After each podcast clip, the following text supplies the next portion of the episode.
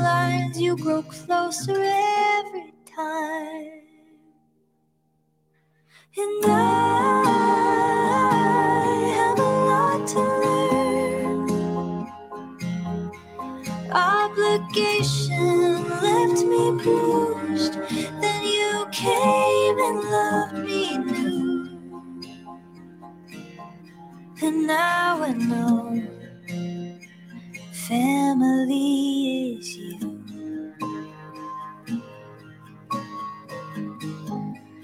I remember Illinois. Mis amigos, soy Yamel. Las mujeres estamos molestas. Llevo seis años y ingresé por secuestro. Por mi parte, yo no creo esa enfermedad. Yo. Mucha rezarda y les duela. Bueno, ya saben. Nosotros salimos por la necesidad, ¿no? Gracias a Dios, a lo mejor vamos a volver comernos dos veces al día. De la crisis que se vive en los hospitales en Tijuana. Aquí las noticias o te enchilan o te dejan picado. Amigos, ¿cómo están? Muy buenas noches.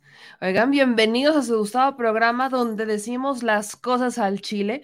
Como pueden ver, ya estamos mucho más recuperados, ya tenemos un poquito más de voz. Todavía no le jugamos mucho, así que no voy, a intentar no gritar, voy a intentar no ofuscarme en este espacio, pero eh, vaya, no, prometo, no prometo mucho, ya, saben cómo son, para qué me invitan. Pero bienvenidos a este programa porque el día de hoy, vaya, tenemos, tenemos información importante que dar, como la reforma electoral, por ejemplo, que la reforma electoral está avanzando, una reforma electoral que sí pasó en comisiones, pero a la cual no se le ve mucho futuro en el Pleno, ya se va a discutir. Les digo, no puedo jugarle mucho, pero ya vamos avanzando con la voz.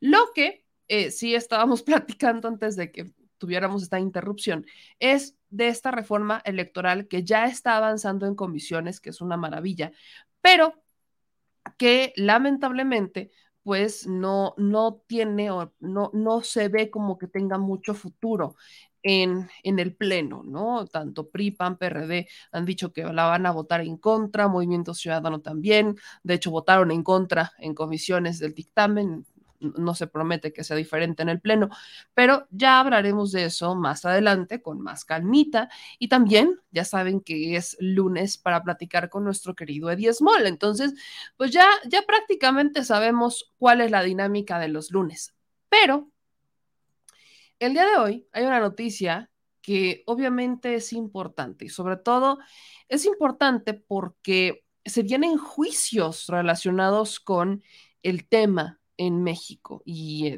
no, como tal se están llevando a cabo en México, sino se llevan en Estados Unidos, que es particularmente el caso de Genaro García Luna. Y es que el día de hoy se hizo noticia a través de The Borderland Beat, que es un medio de comunicación en Estados Unidos que reporta que la Barbie, o sea, Edgar Valdés Villarreal, ya no está en custodia. Esto es una noticia importante porque cuando la Barbie fue detenido, pues la Barbie iba con una sonrisa en el rostro. Yo no sé si ustedes recuerdan de quién estamos hablando. La Barbie, aquí les quiero poner justamente su detención porque su detención dio mucho de qué hablar. La, la, la, el rostro que tenía Edgar Valdés Villarreal cuando fue detenido es un rostro que no se nos puede olvidar. Y hablo particularmente de este rostro, Edgar Valdés Villarreal. Así es cuando lo detuvieron. Lo detienen, lo, lo habrían sentenciado a 49 años de prisión y ya no está en una prisión, ya no está confinado. Él, de 44 años, ha sido uno de los narcotraficantes más sanguinarios en la historia reciente de México. Habría trabajado con Joaquín El Chapo Guzmán y también con Arturo Beltrán Leiva, que de hecho lo nombra como el jefe de sicarios de su cártel. Entonces, no, no estamos hablando de una de cualquier personaje. Estamos hablando del narcotraficante mexicano que fue sentenciado a 49 años de prisión. Edgar Valdés Villarreal fue uno de los más buscados, fue conexión con muchos grupos criminales, eh, fue, vaya, conocido justamente por haber sido sanguinario, cruel y temerario, y uno de los protagonistas de esta famosa guerra entre los cárteles de la droga, ¿no? También estuvo relacionado en algún momento con el caso Cabañas y su detención se dio el 30 de agosto de 2010. Habría sido arrestado por la Policía Federal en una casa de campo ubicada en Cañada de Alférez, cercano al poblado de Salazar. Eh, 2010, ¿le suena? Sí, 2010, una administración encabezada por alguien que dijo que iba a proteger a México y que iba a cambiar la historia y que terminó siendo justamente uno de los presidentes más vinculados al crimen organizado y me refiero nada más y nada menos que Felipe Calderón. Entonces, lo detiene la administración de Calderón, lo detiene García Luna y este es el rostro de Edgar cuando es detenido, de la Barbie. Hoy, este señor ya no está en custodia. Esto quiere decir, y ya es lo que, y aquí están los documentos, ¿no? Incluso aquí está cómo se, se mete, ¿no? Porque en Estados Unidos esta información sí es pública, ¿no? Aquí en México no puedes ni siquiera buscar el expediente de Israel Vallarta porque no hay manera. Pero en Estados Unidos esta información es pública. Entonces, pues tú te metes al sistema penitenciario, buscas y te aparece si está detenido o no está detenido, si está en custodia o no está en custodia. Edgar Valdés Villarreal ya no está en custodia, que dice not in Bob custody. Ahí no está. ¿Cuándo se supone que tendría que salir? Hasta el 2056. Y ahí lo dice.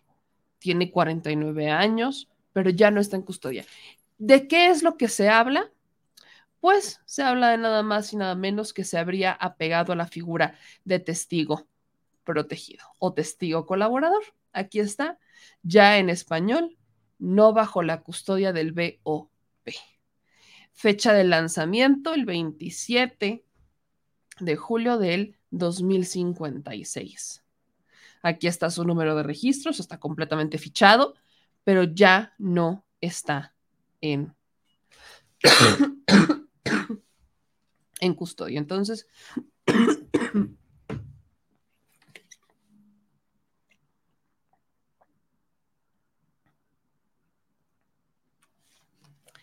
para entender más sobre el tema. Me dio un ataque de tos justo en este momento, qué cosas. Para entender un poquito más sobre el tema, le voy a pedir a nuestro querido abogado César Gutiérrez Priego que nos ayude explicando qué onda con eh, Edgar, con la Barbie, se apegó a testigo protegido, qué significa eso para un género García Luna, qué significa que se haya pegado a este criterio, ¿Qué, qué, cómo afectaría esto al caso de género García Luna, porque recordemos que particularmente a género García Luna, pues lo están procesando por varios de estos delitos. Entonces, eh, lo procesan por delitos relacionados con el crimen organizado y es un personaje que pues han buscado la manera de ocultar quiénes van a ser los testigos en su caso. Y mucho se habló en publicaciones recientes, investigaciones, que Edgar Valdés sería un, pues un, un informante de la DEA, ¿no? que de hecho, eso es lo que justificaba su sonrisita cuando lo detienen. Pero vamos a ver qué es lo que saben los expertos en temas relacionados con seguridad que que pudieran tener otras fuentes. Y para eso, ¿quién mejor que nuestro querido César Gutiérrez Priego, que ya lo tenemos por vía telefónica? Mi querido César, ¿cómo estás? Buenas noches. Meme, buenas noches. Una disculpa que no tengo buena señal de internet. Por donde ando voy saliendo de, de, de una audiencia medio pesada, pero aquí estamos a órdenes. Pues vamos a, a ser breves porque yo también sé que andas ocupado, mi querido César, y agradeciéndote muchísimo este tiempo. ¿Qué opinas? ¿Qué sabes? ¿Qué hay sobre esta, eh, sobre el caso de la Barbie? Hoy nos enteramos que ya no está en custodia. Se habla que sería un testigo eh, protegido, o se habría pegado a una figura relacionada con, con ser testigo y por eso ya no estaría en custodia. Hablaba incluso de, de, de García Luna, que es bajo el tiempo de, de Calderón, que es detenido con una sonrisa y hoy resulta que ya no está en prisión. Mira, acuérdate que a él lo detienen en el año 2010. Uh -huh. Él lo detienen eh, allá por, por agosto y obviamente pues lo acusan de delincuencia organizada, secuestro, homicidio, este, posesión de, eh, de cartuchos de uso exclusivo, etcétera, etcétera, etcétera, ¿no? Eh, pero él como tenía una nacionalidad norteamericana, con todo y que hablaba español perfectamente y entendía las costumbres mexicanas, pues después de un tiempo fue extraditado a los Estados Unidos porque una corte federal le, lo solicitó entonces, pues obviamente esta Corte Federal eh, le hizo las imputaciones que se tenían que llevar a cabo y fue extraditado a finales de septiembre del 2015, ¿no? Obviamente, pues por delitos de, de tráfico de estupefacientes y por delincuencia organizada. Él termina declarándose culpable en una corte de los Estados Unidos, pero recordemos que incluso en algún momento Anabel Hernández publica una carta que la Barbie le hace llegar, que incluso en aquel entonces la publicó hasta el periódico Reforma, donde él hacía imputaciones directas de que eh, Genaro García Luna y quien el presidente de México en aquel entonces, Felipe Calderón, eh, era la persona con la cual tenían una relación directa en la cual eh, por medio de García Luna se entregaban los sobornos por parte del, cártel de Sinaloa y posteriormente el cártel de los Beltrán Leiva. Recordemos que el cártel de los Beltrán Leiva pertenecía al cártel del Pacífico, cártel de Sinaloa, hubo un rompimiento en cuanto a la detención de uno de sus miembros que ellos consideraron que había sido... Eh, eh, por medio de una traición del Chapo y del Mayo, y entonces se da este rompimiento. Se vuelve muy célebre la Barbie porque fue un narcotraficante joven que causó demasiada la atención ligado al JJ, aquel que atenta contra Salvador Cabañas, ¿no? En un conocido bar de la Ciudad de México y que además cuando fue detenido, pues recordemos, ¿no? Traía una camisa polo, traía un número y se estaba riendo. ¿no? Ahora muchas, muchas personas pueden sacar conclusiones. Lo que yo sí te puedo decir es que eh, sí tengo conocimiento de que él llegó a un acuerdo con los fiscales federales de Estados Unidos para que él como testigo protegido declare en el juicio contra Genaro García Luna. Y en este juicio él declararía y el valor que se le daría a su testimonio, el cual pudiera servir para que se condenara a Genaro García Luna, el trato que le están ofreciendo dependerá el resultado respecto a esto. No sé exactamente cuál es la reducción de años, pero sí sé que es muy significativa. Recordemos que él eh, tenía una sentencia de, de cerca de 40 años, con todo que se declaró culpable, pero aún así en este momento estoy con, con, la oportunidad de decirte, de acuerdo a las fuentes que yo tengo, que él va a estar como testigo protegido declarando contra García Luna. A la gente le llamó la atención porque pues obviamente él ya no se encuentra en la custodia de la Agencia Federal de Prisiones, pero el estatus que se mantiene es como que no se encuentra liberado. Recordemos que se inician los protocolos de seguridad en donde a los testigos protegidos ellos tienen diferentes lugares, incluso prisiones en donde se llevan a, este tipo de personas. Pero hay que recordar también que el gobierno de los Estados Unidos y la Fiscalía General de, de, de, Justicia de los Estados Unidos, la Fiscalía General, ha tratado el caso de García Luna como un caso de alta prioridad, al grado de que los que serán eh, las personas que estarán eh, juzgando, por así decirlo, por medio de este jurado, el jurado lo hará eh, no de forma presencial, sino vía remota para cuidar la identidad de todas estas personas y no pudiesen ser forzados por parte de, algún grupo criminal, porque recordemos que incluso pesa una nueva imputación en contra de García Luna por haber tratado de contactar a una, a una persona para que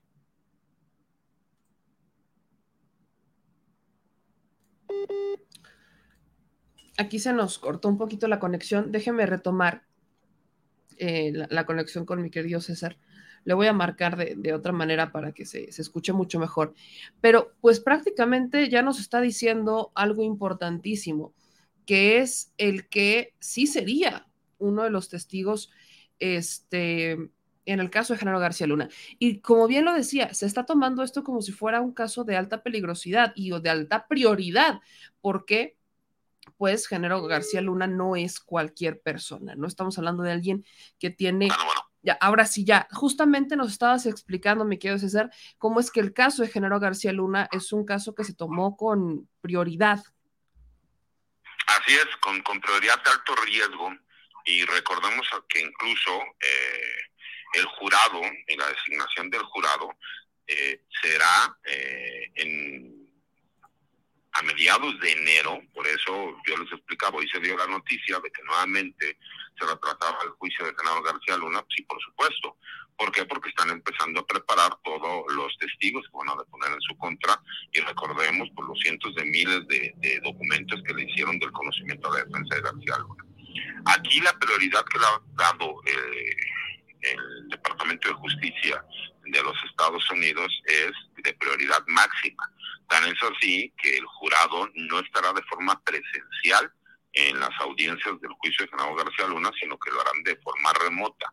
De la misma forma se está manejando la protección que se llevará a cabo de los testigos que van a deponer en contra de García Luna e incluso pues uno de los testigos principales, como en este caso Edgar Valdez Villarreal, que todos conocemos como la VAR. Entonces, eh, por supuesto que pues, no, no existen las coincidencias, ¿no? Yo tenía conocimiento de esto hace cerca de tres días y ahora que, que estuve tan emocionado por la marcha del presidente y todo lo demás, pues sale un medio de comunicación y una persona como Azucena Uresti de Milenio a tratar de dar a entender que el gobierno mexicano había liberado a la Barbie y como pues, es lógico que mucha gente no conozca que él ya haya sido extraditado desde el año 2015 y que ya incluso se encontraba en los Estados Unidos sentenciado, pues podrían por ahí confundirlo. Entonces, por eso yo, yo, yo saco el tweet. ¿Y por qué? Pues porque tengo la certeza de la información respecto a los abogados con los que yo tengo contacto en los Estados Unidos y por pertenecer a la American Bar Association. Entonces, eh, eso es lo que se sabe hasta ahorita, me quería Meme. Sé que va a deponer en contra de Genaro García Luna. Sé que sí tiene un acuerdo con, con los fiscales federales de los Estados Unidos y que el ofrecimiento viene también incluso aceptado por parte del Departamento de Justicia, que incluso se le dio eh, el visto bueno también por parte del juez federal allá en Brooklyn y que lo único que están esperando es que se haga la designación del jurado para poder empezar a llevar el juicio y que va a ser una de las personas que va a declarar en su contra. César, cuando las personas, y este ha sido un argumento que utiliza Calderón y que han utilizado muchas, cuando algún eh, ex narco o ex jefe de, de algún cártel va a dar una declaración, dicen que por qué les deberíamos de creer, ¿no? De hecho, de los argumentos que utilizan a veces los defensores, en el caso de Genaro García Luna, es ¿por qué les habríamos de creer? O sea, si todo esto inició con el juicio del Chapo Guzmán, ¿por qué tendríamos que creerle a él que es un narcotraficante? Como buscar desestimar sus testimonios para tumbar el caso. ¿Por qué escuchar a la Barbie? ¿Por qué la Barbie, testigo protegido, porque estos testimonios sí tienen valor. Como abogado, porque estos testimonios sí tienen un valor. ¿Cómo creerle? Mira, lo que pasa es que tenemos que entender algo. No es lo mismo en México un testigo colaborador, o como se le llama aquí anteriormente, testigo protegido, a un testigo protegido en Estados Unidos. Porque en Estados Unidos, quien te termina juzgando es un grupo de ciudadanos, ¿no? Que se supone que son tus pares, en los cuales no tienen siquiera conocimientos de derecho y lo que tiene que hacer la fiscalía o la defensa es convencerlos que la teoría del caso de cada una de las partes puede ser real. Y por supuesto que pueden utilizar el testimonio de diferentes eh, delincuentes confesos, ¿no? delincuentes eh, protegidos, esa es la realidad, porque recordemos que ellos con tal de acabar con las mafias eh, lo que utilizaron fue utilizar las mismas herramientas que tenían para poder utilizar esa información en contra de los mismos grupos criminales. Pero recordemos, y es desafortunado, porque los Estados Unidos, como tú lo que tienes que hacer es convencer a un grupo de ciudadanos que desafortunadamente no tienen mucho conocimiento realmente de a quién estén juzgando, pues lo que tienes que hacer es convencerlos. ¿Cuál es la diferencia en México? En México, desafortunadamente, pues durante muchísimos años, y una de las personas que lo hizo fue Genaro García Luna, utilizaban a los mismos testigos protegidos, ¿no? colaboradores ahora, para imputar diversos delitos, que por supuesto que los testigos protegidos pueden llegar y mentir con tal de, se me explicó, sacar un beneficio. Pero se supone que en este caso todos los testimonios que él estará llevando a cabo y lo que yo tengo conocimiento, de acuerdo al, acuerdo que está llegando con los fiscales federales y el Departamento de Justicia, es la convicción que él pueda dar a ese testimonio. Y se supone que él va a llevar pruebas que la misma, los mismos fiscales federales ya están utilizando para demostrar que efectivamente Genaro García Luna recibió sobornos y a dónde fueron a pasar a parar esos sobornos. Eso será muy interesante para que nosotros tengamos la certeza, porque yo con todo respeto opino lo mismo. Un delincuente es capaz de decir cualquier cosa con tal de conseguir un beneficio. La ley nos dice que tiene que ir de la mano el testimonio que una persona ofrece ¿no? Porque si se supone que recibió dinero, pues tenemos que saber dónde terminó ese dinero. Si recibió un obsequio, o sea, tenemos que saber dónde terminó ese objeto, o este obsequio, etcétera, etcétera, etcétera, ¿no? O sea, yo digo y lo demuestro, que es el problema que ha pasado con el director de Pemex, que él llegó y dijo que él, bueno, pues tenía forma de demostrar que se habían dado muchos sobornos, pero que en la realidad no ha demostrado en dónde esa colaboración que él llevaría concatenado con pruebas. Entonces, por supuesto que se puede llegar a dar el caso, pero se supone que aquí lo que él está ofreciendo es que el testimonio que va a dar lo va a sustentar con las pruebas.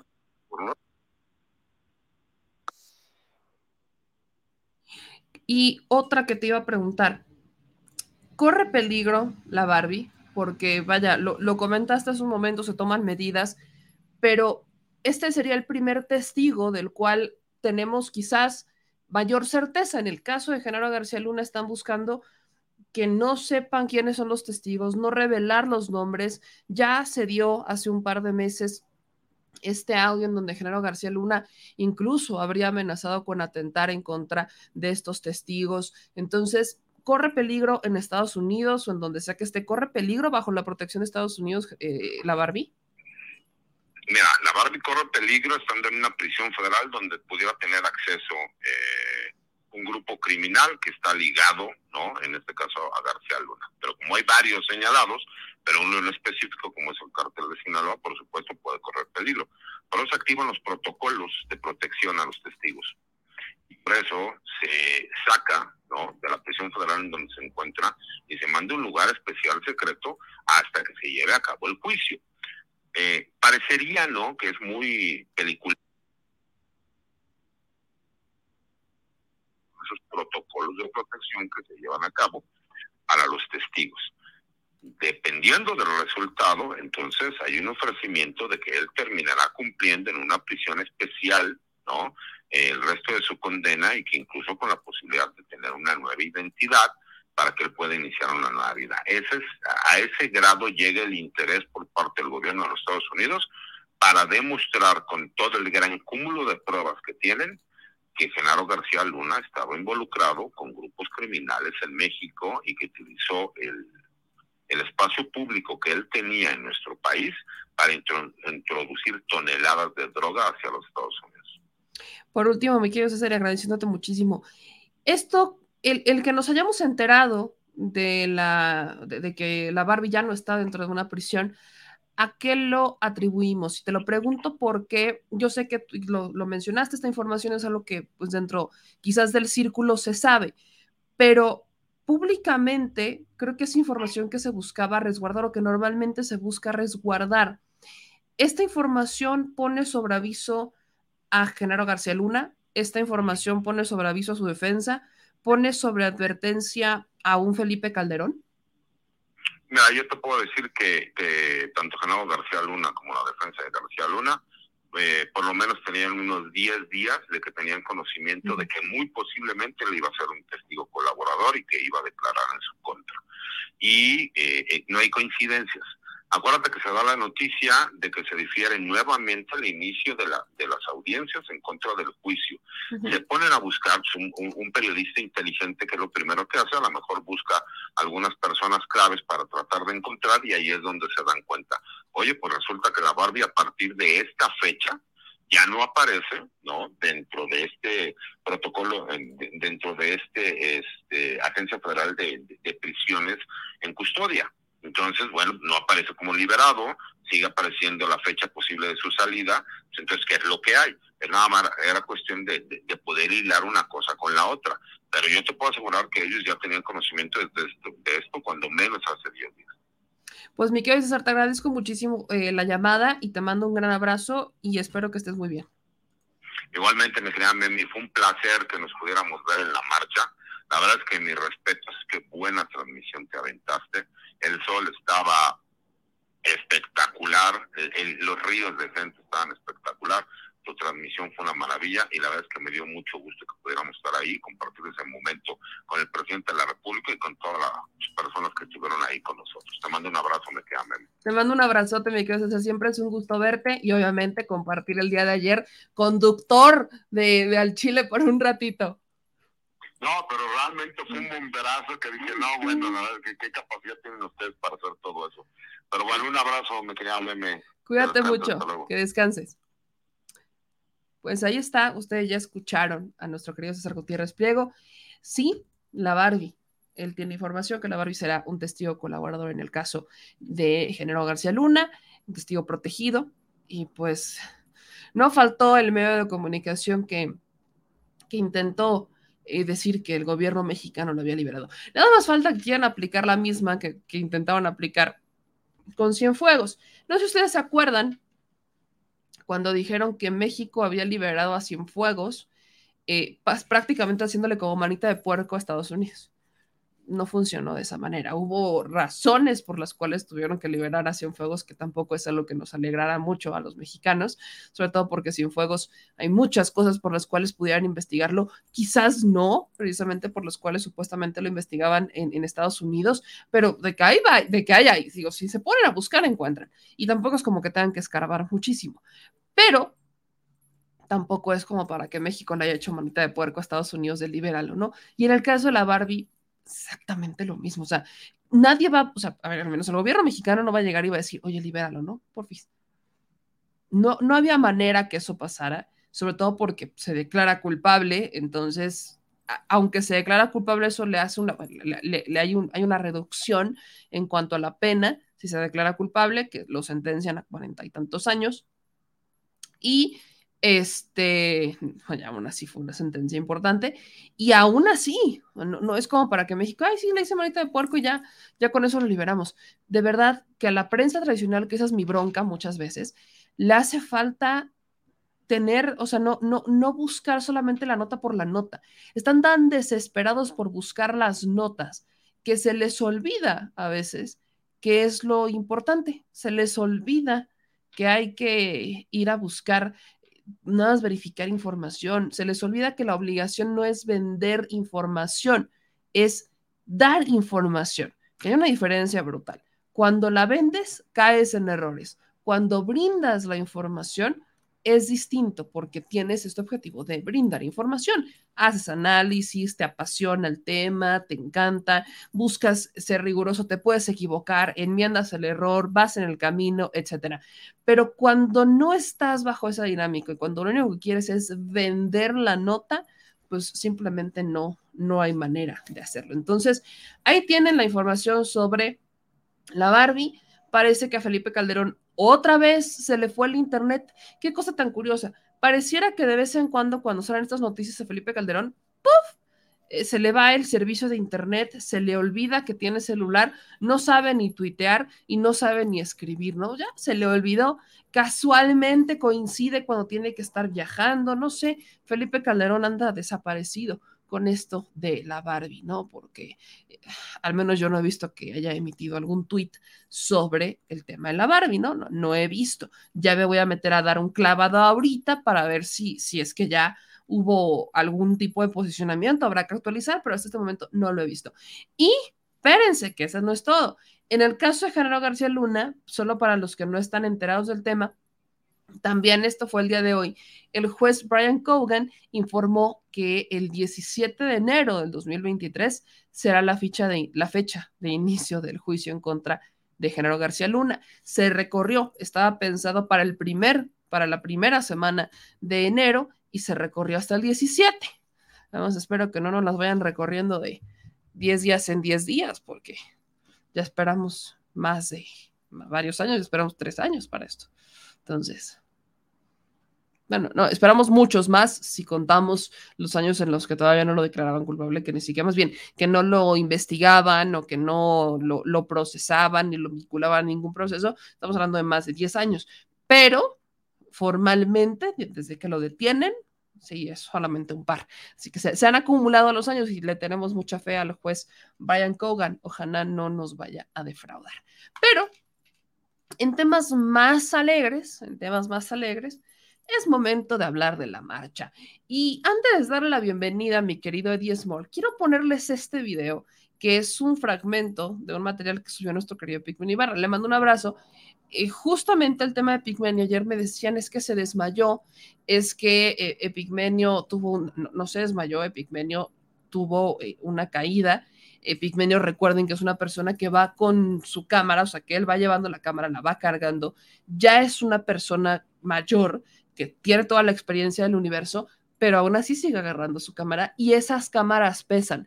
Créanme, por experiencia, el señor productor tiene cámaras así de esas, este, que son de las grandes, pues no de la camarita, así como el celular, evidentemente.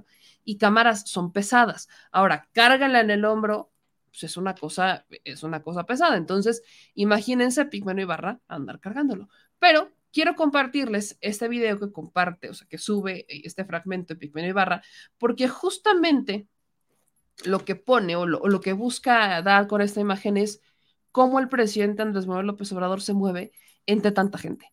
Este es, esta es la dinámica. Nosotros nos hicimos 20 minutos para pasar media cuadra por la cantidad de gente que había y no avanzaban. O sea, 20 minutos para caminar, mmm, o sea, media cuadra, mucho, un, espacio así súper chiquito. 20 minutos así para pasarla. Y si no es que más, y me estoy viendo cortita porque íbamos como empujando y pausabas.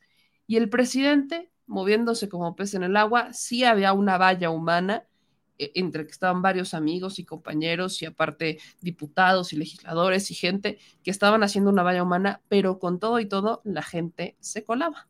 Vean esto.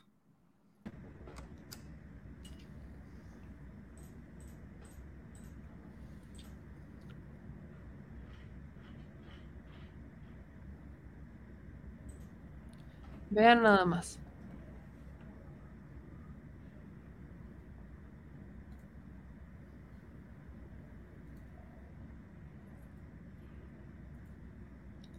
Les dijo. Como pez en el agua. Como si nada pasara. Todos tropezándose. Empujándose. Y el presidente caminando con una experiencia y ligereza. La, la experiencia habla cuántas marchas no ha estado.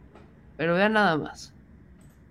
Ahí el presidente caminando como si nada. Con la, aparte, con la mano arriba. No había manera en que uno se pudiera ir con una mano arriba y así. No, no había manera. Íbamos como de, no, espérate, que quita. Una cosa, una cosa fabulosa esto de las marchas. Pero ahora sí, dicho eso, vámonos con el análisis justamente de la marcha y las reacciones que generó esta marcha con alguien que también estuvo allá y que su playera la llevó la doctora Beatriz Gutiérrez Mira, Así que la, la, esposa del presidente puso, se puso la playera de mi partido es México. Así que si me permiten, bienvenidos a este lunes de 10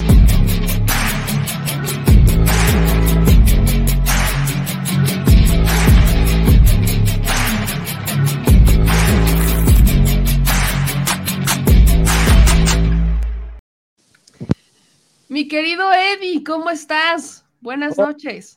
Hola, meme, ¿cómo estás tú? Te mando mil besos y un millón de besos también a la audiencia y por supuesto que a Monk y a tu voz en off un abrazo y a todos que los quiero mucho y los amo. Mi querido Eddie, ya sabes que te queremos muchísimo, te amamos. Y pues estuviste en la marcha, tu playera estuvo presente en la marcha, la vimos muchos. ¿Cómo, cómo sentiste la marcha? ¿Cuáles Mira, ahora ya saqué una gorra. Hasta gorra hay, es lo que estoy viendo. Sí, sí, sí, ya me la están pide y pide en las redes, pide y pide. No, o sea, La yo quiero una taza, quiero una gorra. y me voy a- yo quiero todo mi combo. Vamos a hacer los combos.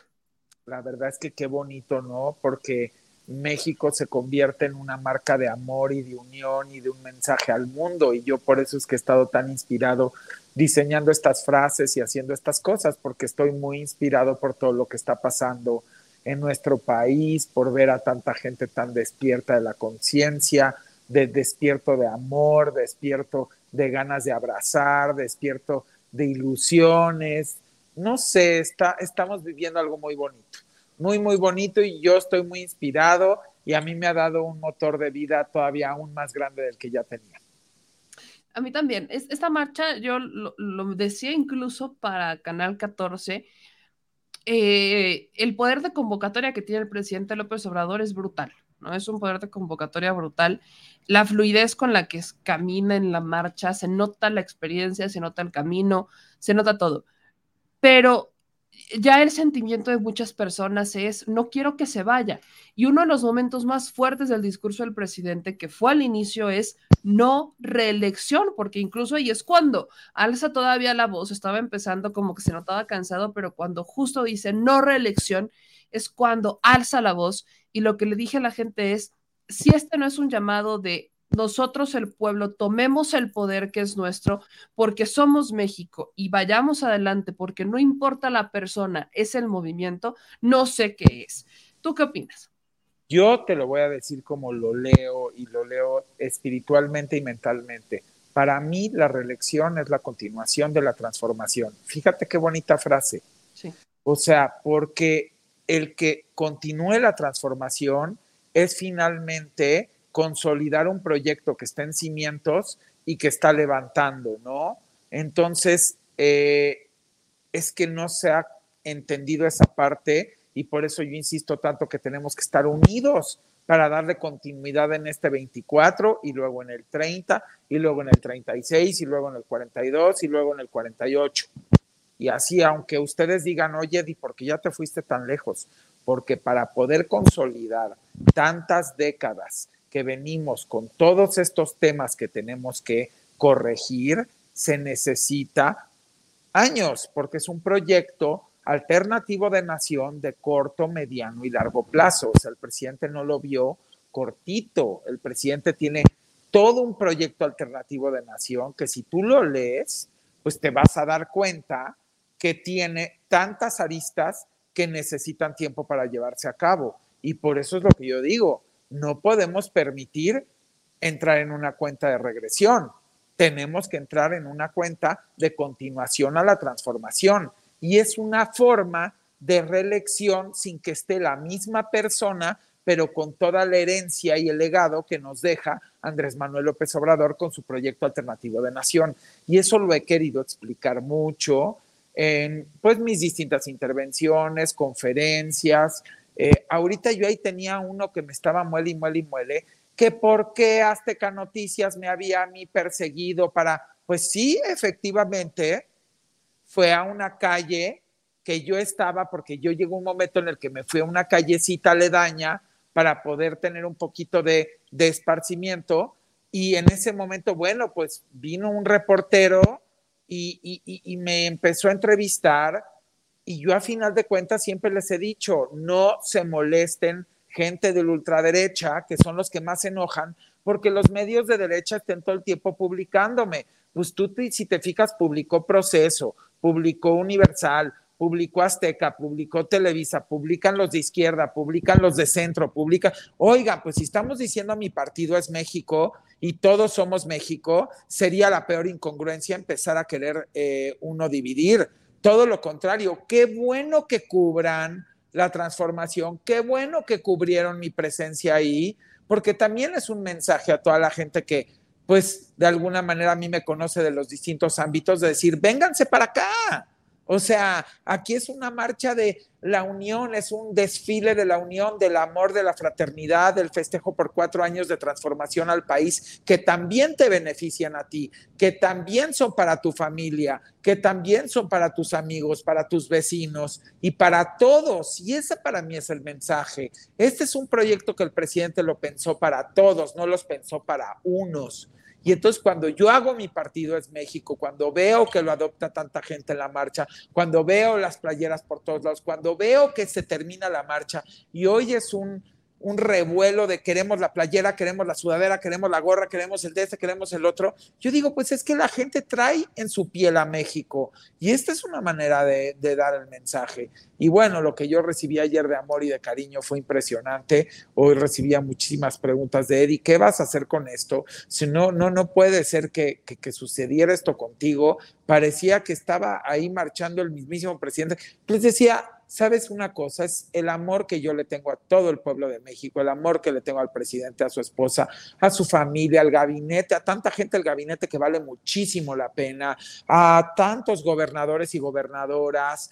Claudia, me impresionó en la noche con Alejandra Frausto repartiendo ahí un gesto de camaradería y de cariño. Bueno, ahí estás pasando fotos de todo, todo, todo. Fue un amor, un cariño, un, ¿Qué yo les puedo decir? De repente tenía yo multitudes y cientos de miles de personas gritando Edismol, Edismol. Yo no sabía, no, no, no, no tenía idea, ni, no sé, no sé, ha sido algo verdaderamente hermoso, hermoso, hermoso. Me preguntan, Eddie, ¿cómo vas a hacer? ¿Por qué no vas a dedicarte a algo esto que queremos en la política? Y les digo, miren, no sé qué es de mi vida, lo único que sé es que los amo y que amo mi país y que los amo a todos ustedes y es lo único que me importa. Es lo único que me importa, la verdad. Y también demostrar que se puede sumar al país sin estar en la política. A veces se piensa que solamente estando en la política es la única manera en la que puedes contribuir con tu país. Y yo que estuve de ese lado y hoy que estoy de este, les puedo decir que desde la, desde la ciudadanía, desde el ser un buen vecino, desde levantar tu basura, desde el despertarte y decirle al de enfrente buenos días, que tenga un gran día. Desde eso, así ustedes creerán que es chiquito, pero desde eso podemos empezar a construir un país distinto y es una manera de empezar a contribuir. Eddie, esta marcha, y estoy viendo todos los comentarios, porque aquí también vienen muchas personas que no necesariamente necesitan eh, apoyar al presidente López Obrador y está bien. Si tienen argumentos, si se defienden, pues es su ideología y yo la respeto y creo que hay que respetarles. Pero todos ellos acusan, ¿no? Que esta fue una marcha en donde se gastaron millones de pesos eh, para levantarle el ego al presidente. ¿Tú viste millones de pesos gastados por parte del gobierno? No, bueno, definitivamente no lo vi y tan no lo vi que lo único que fue es contagiarme de un amor. Miren, si yo les platicara, creo que podríamos hacer un programa de semanas enteras de todas las historias que recopilé en esta marcha de gente que se me acercaba. Bueno, tuve hasta un maestro que tendría como a lo mejor 70 años de edad, que se me acercó, venía con una playera con todo un códice maya y de repente me dijo, oye, ¿qué, día y qué año naciste? le empecé a platicar y me empezó a dar la carta astral eh, maya de mi nacimiento. Y, y, me quedé con la baba. Luego gente de Michoacán con unas historias, gente de Guerrero, gente de Chiapas, gente de Tabasco. Eh, me entregaron miles de cartas, tengo miles de cartas acá que voy a empezar a leer, por supuesto, ya hoy me eché como 20, de puras expresiones que escribieron que querían el sentir. Yo estoy muy conmovido. A mí nadie me puede hablar de ningún tipo de acarreo. Eh, bueno, tenía ya hay entrevistas ya ahorita en las redes donde había gente que, que venía de París, que venía de España, que venía de Alaska, que venía de California, que venía de Chicago, se me acercaban, me decían, viajamos de Tijuana, bueno, también hay por ahí una foto de, de una persona también de Tijuana que de alguna manera me documentó todo su viaje, su vuelo, cómo, cómo estaba con toda la gente, cómo tomó la foto dentro del avión de todos los que iban a la marcha, eh, de, cuando aterrizó en el AIFA, porque él decidió aterrizar en el AIFA junto con toda la demás gente que iba. Eh, ay, no, ¿qué les puedo yo decir? Bueno, hay una foto también en las redes con una abuela en silla de ruedas de 93 años de edad, que vino su hija de que tendría a lo mejor 60 y pico. Mi mamá vino para tomarse una foto contigo, venía en la silla de ruedas bueno, ¿qué les puedo decir? Yo estoy derretido, luego ahí hay fotos mías con niños en brazos. Eh, ¿Qué les puedo yo decir? Nada de lo que quieran inventar puede ser. Ahora yo le pregunto, a mí me entrevistó Azteca, me entrevistó Televisa, me entrevistó la Universidad, me entrevistó Proceso, me entrevistó ustedes, me entrevistaron tantas y tantas personas. Ninguno les podría decir la verdad es que vimos gente acarreada. Yo creo que todos en un ejercicio de honestidad dirían, vimos muchísima gente amando esto, era un ejercicio de amor. Yo por eso subí mi foto desde tempranito y dije, nos vamos al desfile del amor. Y para nosotros fue eso. Y para millones de personas lo fue igual. Fíjate, que yo, y esta se las voy a contar porque ayer ya no la platiqué.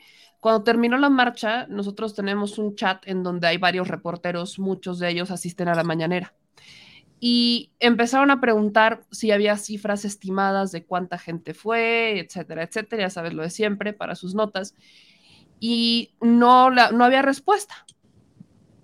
Y empezaron ellos a decir, como unas 16 mil personas. Y luego hubo otro compañero que dijo, no, máximo 18 mil. Y yo dije, están bromeando, ¿verdad? O sea, yo pensé que estaban diciendo. Un millón y pico de personas. Yo pensé que lo estaban diciendo en broma. Pero después los demás empezaron a compartirles, no, yo no creo que hayan sido más de 15 mil. Luego, no, es que vi el, o sea, el zócalo estaba medio vacío, o sea, lo estaban diciendo en serio. Y ellos son los que cubren la fuente. Cuando en las cifras se hablaba de un millón doscientas mil personas. Meme, si yo tengo documentado con mi gente, yo di diez mil trescientas cincuenta y dos fotos. Yo, yo, en un pedazo que por supuesto que no pude recorrer todo. ¿Cómo le hacías? Pues estás hablando de 5.9 kilómetros, 5.9 kilómetros. Es un millón y pico de personas. Había, bueno, créanme, había gente marchando desde Los Pinos. Yo que regreso a tu casa de la Ciudad de México, ya de regreso, y a la casa de toda la audiencia, por ahí para tomar eh, la avenida esta de Alencastre. Yo lo vi, yo lo viví. ¿Quién me va a decir había gente en insurgentes? Esto fue una cosa maravillosa, una cosa preciosa. Yo se los digo, e inclusive les diría, por favor, los invito a la que sigue porque definitivamente es un ejercicio hermoso, te cargas de energía, el poder estar y darte cuenta que son más nuestras coincidencias y muy pocas diferencias. Y otra cosa quiero hacer muy formalmente y ahora sí aquí lo quiero decir y que se quede esto para la posteridad. Quiero convocar al pueblo de México dentro del territorio y fuera del territorio a que hagamos un desfile de amor justo unos meses antes de que termine el periodo de la presidencia de Andrés Manuel López Obrador para darle un abrazo cálido, pero me encantaría que esta fuera de 6 millones o 10 millones, aunque fuera desde el periférico marchando hasta, la, hasta el zócalo, que lo hiciéramos entre todos, que creáramos estos, estas playeras que se quedaran para la historia y estas gorras con frases preciosas entre todos y que creáramos algo muy importante para el país y que también le diéramos en esa marcha la bienvenida a la presidenta o presidente que va a tomar esto y que se demuestre que tenemos toda la voluntad como pueblo de México de apoyar a quien también viene y de darle un gran abrazo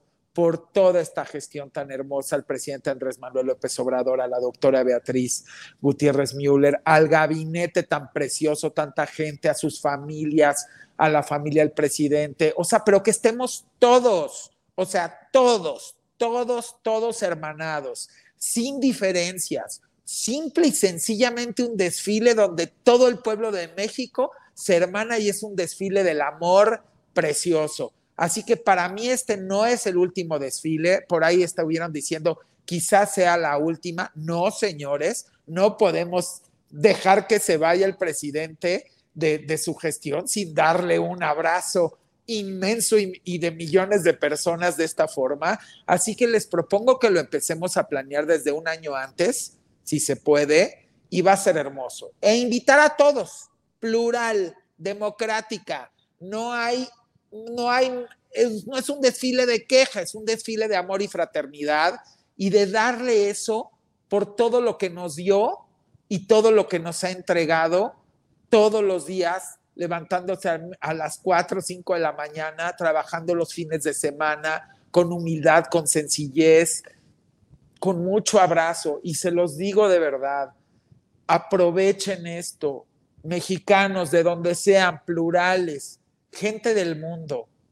Es hermoso tener a un líder así, créanmelo, nos está dando un gran ejemplo. Así son ustedes un líder de, de, líderes de una escuela, de una universidad, de un grupo de clases, de una colonia, de una calle, de una alcaldía, de un municipio en el mundo, de una gubernatura, líderes de una secretaría, a lo mejor de, de Estado del mundo, líderes espirituales, líderes emocionales, líderes de coaches de vida, líderes deportivos, inspiradores, motivadores. Este es el mensaje, es un gran mensaje, todos unidos y llevando de la mano al equipo que estás liderando. Y me preguntaban mucho, Eddie, ¿por qué no vas? Y digo, ahorita pues está ahí en las redes, ¿por qué no vas por presidente? Miren, si yo me recuperara del cáncer, porque yo nunca he escondido esto desde que me lo detectaron hace un, tiempito, como un año y medio lo, lo, lo, pude decir, me lo detectaron hace tres años, posiblemente me animaría a algo así, pero todavía no, no pasa eso. Si llega a pasar y Dios quiere, pues seguramente sería una gran, gran motivación y sería hermoso poder abrazar de mil maneras, porque como ciudadano ya lo hago.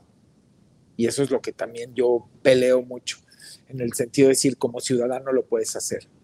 Todos tenemos esa capacidad, pero estamos de acuerdo que tienes que estar 100% sano para una cosa así. Y yo voy en el camino, les puedo decir que también esto lo digo y de verdad le doy todo el abrazo a la audiencia, a todos los compatriotas y gente de fuera de México y también otros que tienen otras nacionalidades que si se meten a mis redes, pues se van a dar cuenta que escriben de todo el mundo, todo el amor que me han dado, porque yo me estoy recuperando gracias a ustedes y a su energía. Yo se los debo a ustedes y se lo debo a Dios. De veras se lo debo a ustedes. Si ustedes supieran todo el amor que me dieron también ayer y todos los días de mi vida donde voy, híjole, yo creo que es la mejor medicina, la medicina del amor. Y pues los invito a que ustedes también lo ven por todos lados. Todos tenemos esa capacidad de, de, de, de poder eh, levantarnos y abrazar a los demás. Y también te das cuenta que al momento en el que tú estás abrazando a los demás, también te estás abrazando a ti mismo, porque el amor, acuérdense que viene de uno por dentro y va hacia afuera y va hacia todos ustedes. Entonces a mí la pluralidad siempre me ha gustado con respeto, fundamento y argumento. Amo la pluralidad, me parece que es el mejor síntoma de una buena democracia participativa. Amo que podamos debatir, por eso siempre invito a debatir a mucha gente. Lo que pasa es que pues esconden muchos que tienen de alguna manera temas obscuros o intereses obscuros o intereses económicos se esconden debajo de una piedra porque les da miedo. Yo no tengo más que el interés de que construyamos un país maravilloso, tenemos una oportunidad maravillosa.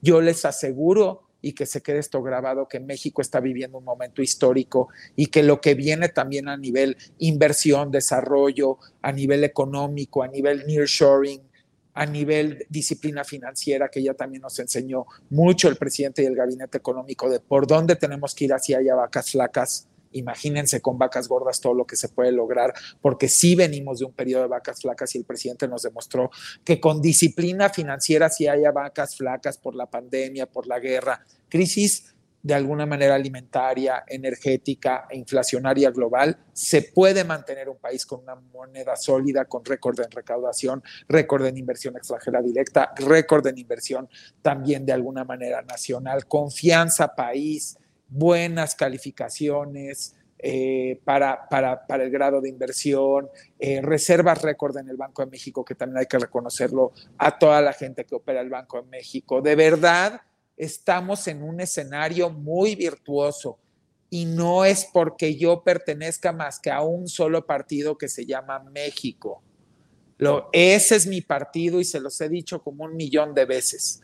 Lo que quiero decirles es, súmense pluralmente, porque si le va bien a México, nos va bien a todos y ahorita necesitamos enfocar todo ese desarrollo e inversión en el bienestar colectivo y en sacar a todos esos que dejaron abandonados por décadas también adelante con equidad de oportunidad y jalamos todos parejo. Y esa es la invitación. Hoy me decían, oye Eddie, pero estoy viendo que estás jalando a muchísimos empresarios que se están yendo contigo y que ya te están dando la razón. Miren, no les puedo decir quién me habló el fin de semana pero algún día en mi libro lo voy a confesar, todo con toda la gente que ha hablado, ¿eh? porque yo hablo con todo, con toda la gente plural. Y esta persona que perteneció en algún momento a un, una parte de una gobernanza económica y que ha sido reconocido mundialmente, me dijo, Eddie, tengo que quitarme el sombrero por lo que dijiste en el 2020. Todos fuimos escépticos en tu video y le atinaste con una puntualidad del cuatro punto y pico y todavía dijiste que podía superarse más y se está cumpliendo dos años antes lo de tu paridad y lo que iba a pasar con el peso, lo que iba a crecer de alguna manera, cómo iba a estar la deuda versus el PIB, cómo, cómo fue todo esto. Y yo le digo, y le dije a él en, en particular porque me llamó, dije, tienen mucho que aprender Entiendo que ustedes fueron economistas de escritorio, pero hay que empezar a, pensar en la economía fuera de la caja. Y eso es lo que no han entendido en la economía y la disciplina financiera que ha tenido Andrés Manuel López Obrador y su gabinete financiero y económico. De, lo que más eh, el presidente hablaba, y no solamente lo ha dicho el presidente, sino que en algún momento lo dijo también Carlos Slim, es que justo eso, la disciplina financiera, que México va a cerrar con una economía estable, finanzas sanas. Eh, ¿Cuál sería la diferencia, mi querido Eddie, para que la gente lo podamos entender mejor, entre finanzas sanas y una economía estable y la economía, a ver si, si me doy a explicar, la economía que teníamos antes versus la economía que, tenemos, que queremos, porque muchas personas los veo decir, no, es que, eh, no, como, si, como si estos resultados económicos, como si el que México fuera el único país que está creciendo eh, después de pandemia, no fuera un resultado positivo. Y no estamos hablando de personas que sean de bajos recursos, hablamos de personas que pudieran tener recursos, que no les está yendo tan mal y que siguen diciendo es que México está peor que nunca. México está en su peor momento. No, no, no y, y, cuando uno les pregunta por qué lo dices, es que ve cuánta pobreza, cuáles son tus argumentos, y no te explican, pero te hablan de, es que él nos prometió que vamos a estar mejor. Aquí luego vemos comentarios donde, ¿por qué no podemos regresar al 10% o por qué el presidente no ha bajado el impuesto a que nos cobraran el 10% como lo hacían antes? ¿Qué es lo que pasa económicamente? ¿Pero de qué impuesto habla? Del IVA, ¿no? Porque el IVA no puede regresar si el IVA no lo subió el presidente, el IVA lo subieron los gobiernos anteriores. A ver, ya se les está olvidando. Por eso justamente te lo decía, hay muchas cosas que todavía quedan como en y cuando les decimos, bueno, es que a ver, aquí están los resultados económicos, no, como que no valen, empiezan a desvalorizar esto. ¿Por qué? Bueno, quien entiende de economía, que fue lo que me pasó el fin de semana, y mira que estaban reunidos varios economistas en esa llamada, ¿eh?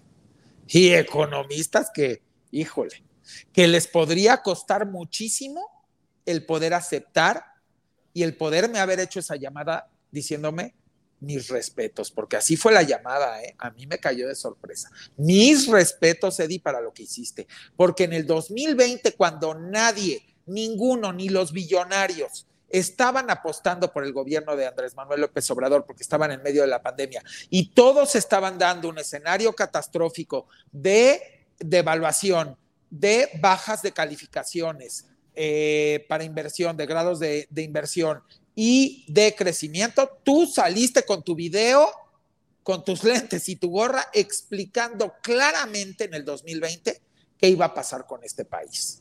Así que, señores, el que sabe de economía y para toda la ciudadanía, revisen indicadores de cómo está nuestra deuda en porcentaje versus nuestro PIB versus otros países como Estados Unidos y como Canadá, que siempre los ponen de ejemplo para que vean la disciplina financiera. Señores, vean toda la inversión de miles de, bueno, miles de billones que ha hecho Andrés Manuel López Obrador con todo el programa de austeridad, tren Maya, corredor eh, transoceánico, aeropuerto de Tulum, Dos Bocas, AIFA, 23 millones de personas beneficiadas con los programas de bienestar social, pago de un dineral de intereses de la deuda heredada. Es que nada más estoy mencionando para que sepan, ¿eh? porque si no, se les va el asunto. Señores, ¿de dónde la lana? ¿Quién pompó? Y lo que no entienden es que venimos de una pandemia donde todos los países se mega superendeudaron. Estados Unidos tiene más de 100% de su PIB en deuda. México está en el 50 y menos, lo va a ir bajando. ¿De qué me hablan? Porque entre más sube el PIB, también más baja el porcentaje de deuda. Ojo con eso. Yo les voy a estar hablando mucho más de economía y voy a volver a sacar mi pizarrón, que ha sido un exitazo eso. Miren, el video del pizarrón tiene más de 50 millones de views. Entonces, 50 millones de mexicanos ya lo vieron. Qué bueno, porque es una manera muy coloquial de explicarles y no dejarlos engañar. Señores, México, antes de que lo dijera quien fuera, porque me preguntaron el otro día, oye, pero el ingeniero salió después que tú, tú nos empezaste a hablar de nearshoring desde hace más de nueve meses, un año, y nadie entendíamos que era nearshoring digo, no hay ningún tema. O sea, claro que el que entendemos de economía, de macroeconomía, de economía global, quienes somos analíticos, quienes no revolvemos la economía con partidos políticos, quienes somos objetivos, quienes amamos este país, quienes amamos a nuestros compatriotas, vamos a salir, así salgan todos los economistas como pasó en 2020, los que quieren golpear, vamos a salir a defender y vamos a salir a hacer proyecciones. Yo ya tengo mi proyección 23-24, la tengo clara y agárrense, porque bien. Aquí se nos, como que se nos fue. Ahí sí, me entró una llamada, perdón, me entró una llamada, pero viene altísima la proyección, mucho más alta, se las voy a hacer en pizarrón y les voy a explicar puntualmente de todos los rubros de dónde se va a alimentar mi proyección de crecimiento, porque he estado trabajando tres meses en ello. Y me encanta. Las pero es que entran la llamada y entran las llamadas y entran las llamadas. Pero estoy todo el tiempo eh, picándole. Y si me está viendo el que está llamando y los que están llamando, favor de llamar más chavos, porque estoy explicando algo. Ahorita les llamo. Y bueno, pues eh, eh, sin, sin más preámbulos, lo que les digo es, créanme, si en el 2020, cuando todo mundo era apocalíptico, porque ningún billonario, ni ningún economista, ni las casas que se dedican a los análisis, todos me llevaron la contra. Lo tengo por escrito, ¿eh? Porque lo pusieron en ese video en el. no, pronosticaban lo peor para México, que íbamos a estar en, íbamos a tener que recurrir a la deuda externa. Yo les cumplí. Y también con lo de la paridad del peso y que iba a estar sólido. Yo cumplí y vuelvo a cumplir. Se los digo no estaría yo defendiendo este proyecto de nación si no tuviese el conocimiento de causa de que es la primera vez que veo en mi vida desde que tengo uso de razón, de análisis y de poder de reflexión, de darme cuenta de lo que está pasando con este país. Y adoro la responsabilidad que se ha tenido y la disciplina financiera, porque eso te habla de funcionarios que sí aman al país y que no están buscando saquearlo. ¿eh? Hay un gran ejemplo y yo sé que a la larga se va a reconocer mundialmente e internacionalmente esta disciplina financiera, como lo anticipé, que ya iba a pasar con el FMI y se cumplió. Pero viene mucho más. Yo no dudo que hasta en el foro económico de Davos se ponga el ejemplo entre la Agenda 2030 de cómo los países tienen que empezar a cambiar su proyección de recaudación hacia cobrarle a los grandes corporativos y las grandes fortunas. Hay un gran ejemplo en este país y no es para perjudicar a nadie, porque con esa lana que tú les cobras, logras generar mucho más equidad de oportunidad, dar más escuelas, dar más hospitales para la salud, darle ese desarrollo que está necesitando la gente. Y en ese momento empieza a venir más recaudación, pero también hay más circulante porque tú le das mayor ingreso per cápita a la gente. En el momento que tiene mayor ingreso per cápita a la gente y lo haces colectivo, hay más circulante y entre mayor circulante hay más derrama esas mega empresas. Entonces a lo mejor pagan más porcentaje, pero terminan ingresando más lana por ventas. O sea, yo tengo muy claro lo que yo haría como, como te lo he dicho como proyecto presidencial, que es muy alineado a esto y que se está construyendo, por eso digo que es corto, mediano y largo plazo, y que esa es la Agenda 2030 del mundo. Y cuando me preguntan, oye, Eddie, ¿pero por qué crece la pobreza en México? Les contesto, señores, en la pandemia, el porcentaje mundial de la pobreza creció mucho más alto de lo que creció en México gracias a esos 23 millones de programas sociales. 23 millones, hablo de personas eh, beneficiadas. Revísenlo, no es lo que yo digo. Agarren y métense a las redes, a Google si quieren, así de sencillo, porque a mí me gusta no complicárselo a la audiencia, plural. Métanse y pongan cuál fue el porcentaje de pobreza que creció en el mundo en la pandemia. Y después ponen cuál fue el porcentaje de pobreza que creció en la pandemia México. Y se van a dar cuenta que tengo razón. Y ahí le van a dar entonces otro voto de confianza. Porque no puede ser que en un país pobre, porque pues la verdad tenemos un alto grado de pobreza heredada por décadas, crezca mucho menos de lo que creció en global en todo el mundo. Y entonces, ¿dónde dices? Ah, entonces, no puedo criticar. O sea, se tienen que poner a pensar que en el mundo se cayeron los PIBs, menos el de China, todos los demás se cayeron. Se cayeron las recaudaciones y en México no. En México la mantuvieron y hasta lograron récord en 2021 y llevan récord. Eh, todos se super mega endeudaron y México trae el 50% de su PIB o sea, solamente en deuda, mientras que ya expliqué que los demás. O sea, yo les doy una clase, si quieren, hacemos una clase masiva de millones de mexicanos. Una masterclass. Para explicarles que no es lo que diga Eddie Small. Yo se los explico con los números y se los comparo con cómo está el entorno global. Y entonces sacamos conclusiones, porque no es lo que diga yo, es lo que dice la realidad. ¿Qué país, ya que más o menos tienes el panorama global, qué país está, no se esperaba y está peor que México? ¿Cuál pudiera ser el país que está en su peor momento? Bueno, yo creo que Estados Unidos tiene muchísimas complicaciones. Miren, tienen ahorita una complicación, como les digo, una deuda altísima que supera más del 100% de su PIB. o sea, eso es que debe más que su PIB.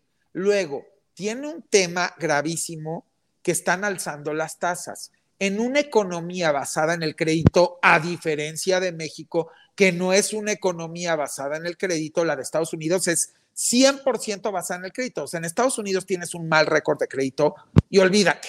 O sea, no puedes hacer nada. Tengas o no tengas lana, es una bronca. O sea, tu, tu grado de crediticio es como tu casi, casi tu INE. O sea, es una cosa tremenda. Entonces, se les viene crisis hipotecaria, pero se les viene crisis en el consumo, por eso es que se les ha complicado también el crecimiento en el PIB, por eso es que de alguna manera traen todo esto y luego tienen un tema de inflación que no les ayuda y tienen que seguir presionando las tasas. En México, al contrario, en México, aunque finalmente no es una economía basada en el crédito, el que aumenten las tasas, por un lado te genera inversión porque la gente, a ver, si tienes un peso sólido, que se está volviendo una de las monedas más fuertes del mundo, y encima pagas altas tasas por tener en el banco, pues también te va a llegar mucha lana de fuera que quieren invertir en México, porque con una moneda sólida y, y que realmente se está revaluando y con tasas altas pagadas, mucha gente dice, yo llevo mi lana a México. Y entre más lana venga a México, más inversión,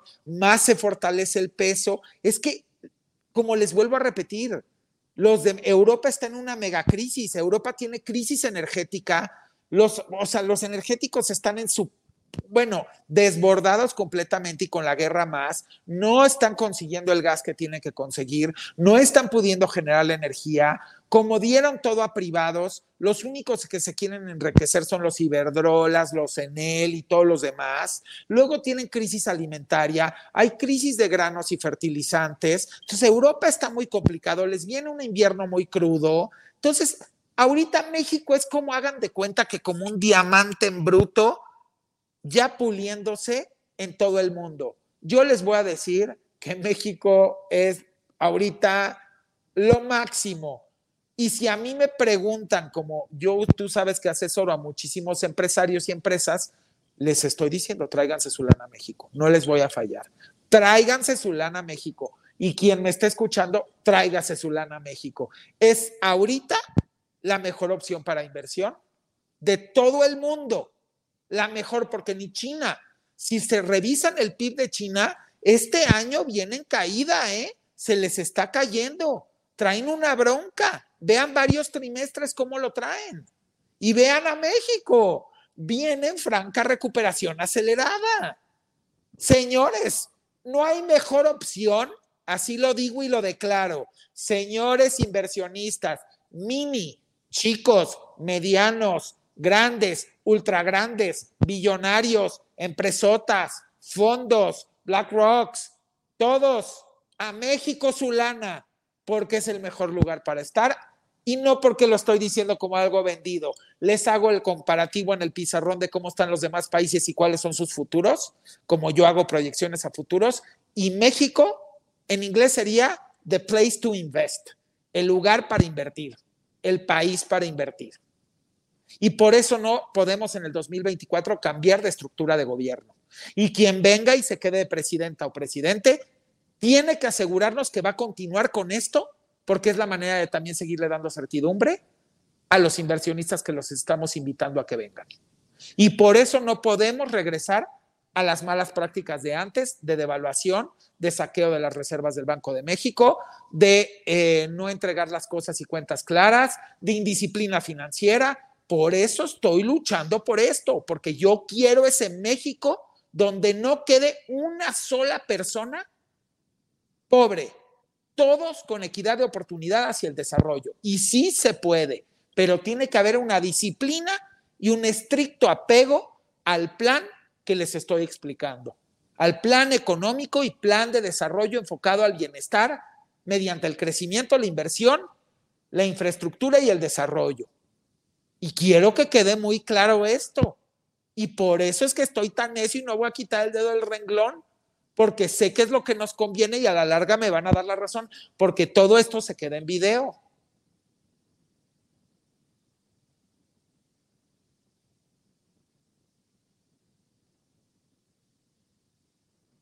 No sé si los perdí. Ya no veo a Meme. Ahí está. Ah, perdón.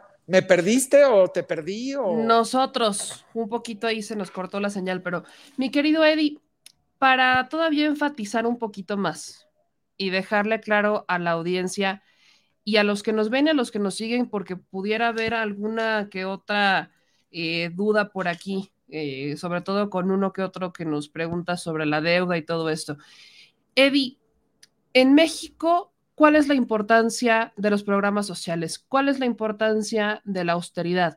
¿Cuál es la importancia para la economía mexicana desde el punto de vista de un ciudadano, desde el punto de vista de un empresario, que su gobierno tenga una política social y que además tenga programas y que tenga un presupuesto pensado en la austeridad gubernamental? Bueno, la austeridad gubernamental es vital para todos. ¿Por qué? Porque esa es la lana del país que se vuelve la lana de todos los mexicanos.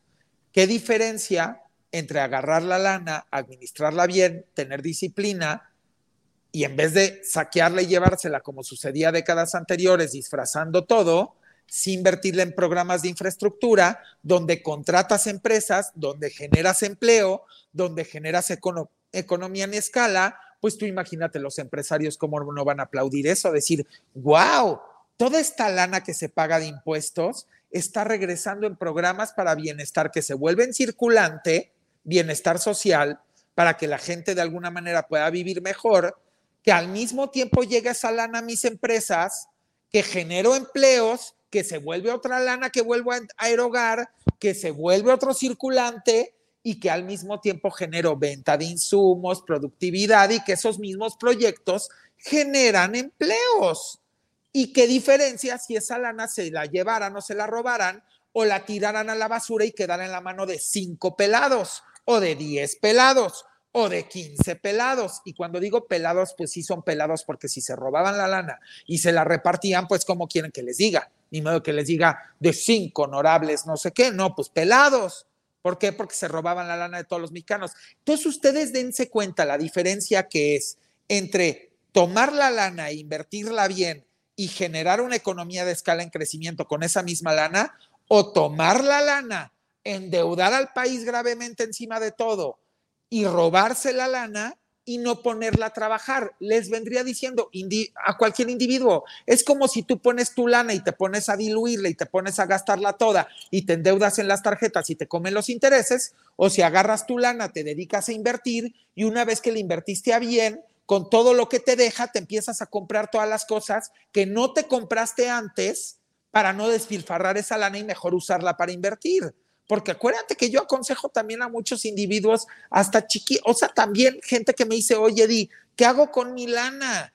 Y pues no le digo, vete y cómprate un coche de lujo, no, agarra tu lana, inviértela bien, genérate una economía en escala y después eso mismo que te va a dejar, pues vas a tener para que solito comprarte las cosas. Pero si ahorita te gastas todo eso que de alguna manera tienes, pues simplemente te lo vas a diluir y después ya no vas a poder hacer una economía propia en escala. Porque también necesitamos darle mucha educación financiera a todos, hasta el que tiene un puesto de tacos necesita educación financiera que yo y creo que muchos estamos dispuestos a dárselas, porque eso también genera un país próspero y en desarrollo. Entonces, claro que los programas de bienestar social funcionan, claro que una disciplina financiera funciona, claro que toda esa inversión en desarrollo e infraestructura funciona porque genera una economía en escala, un circulante interminable, y finalmente se, se, vuelven más impuestos, más recaudación. Es que todo se va volviendo así. O sea, es una bomba eh, expansiva de virtud económica en vez de una, pues podríamos decir, pues dilución de todos los recursos, como sucedía antes, se diluían. Y lo peor es que se diluían en robo, corrupción y en dispendio a lo menso. Entonces, nada más ustedes pónganse a pensar lo importante que es esto. Piensen en sus propias economías y en sus casas y en sus negocios o en sus microempresas o en su economía personal si son personas que ganan un salario, si, se, si fuera un dispendio y se diluyera todo en vez de realmente generar inversión, porque ustedes cuando compran una casa, y la van pagando y es un patrimonio, pues están de alguna manera generando todo esto y cuando le hacen arreglos o cuando agarran y dicen no voy a comprar ahorita esto y no voy a comprar el otro, se lo voy a meter a mi negocio porque mi negocio está creciendo, en vez de agarrar y comprarme un auto, mejor se lo meto a mi negocio, siga creciendo, siga creciendo y después solito el carrito o el de este o el otro o el puesto o lo que sea, me va a dar solito para comprarme ese auto o esa, o esa inversión o, esa, o, eso lo que sea. Yo a veces le digo a la gente, oye, no te gastes esto en una fiestota de 15 años, mejor agarra, invierte, luego le vas a poder dar cualquier cantidad de cosas. No te gastes en una fiesta que nada más te la van a ir a criticar todos y que vas a vivir endeudado 20 años. Inviértelo bien, te lo van a agradecer más tus hijos. Estoy poniendo un ejemplo. Y no con eso significa que no hagas una fiesta. Y no con eso no significa que a lo mejor no le quieras dar un regalo a alguien. Pero todo en su justa medida.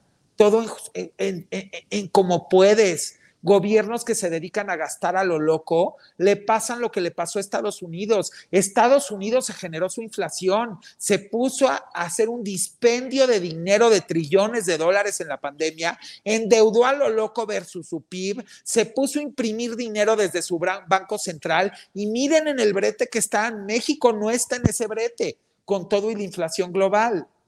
Pónganse a ver lo que hizo este presidente y su gabinete económico. Es un ejemplo, señores. Es un ejemplo. Es un ejemplo. es un ejemplo. Pues ahí está. ¿Con qué te gustaría cerrar, mi querido Eddie?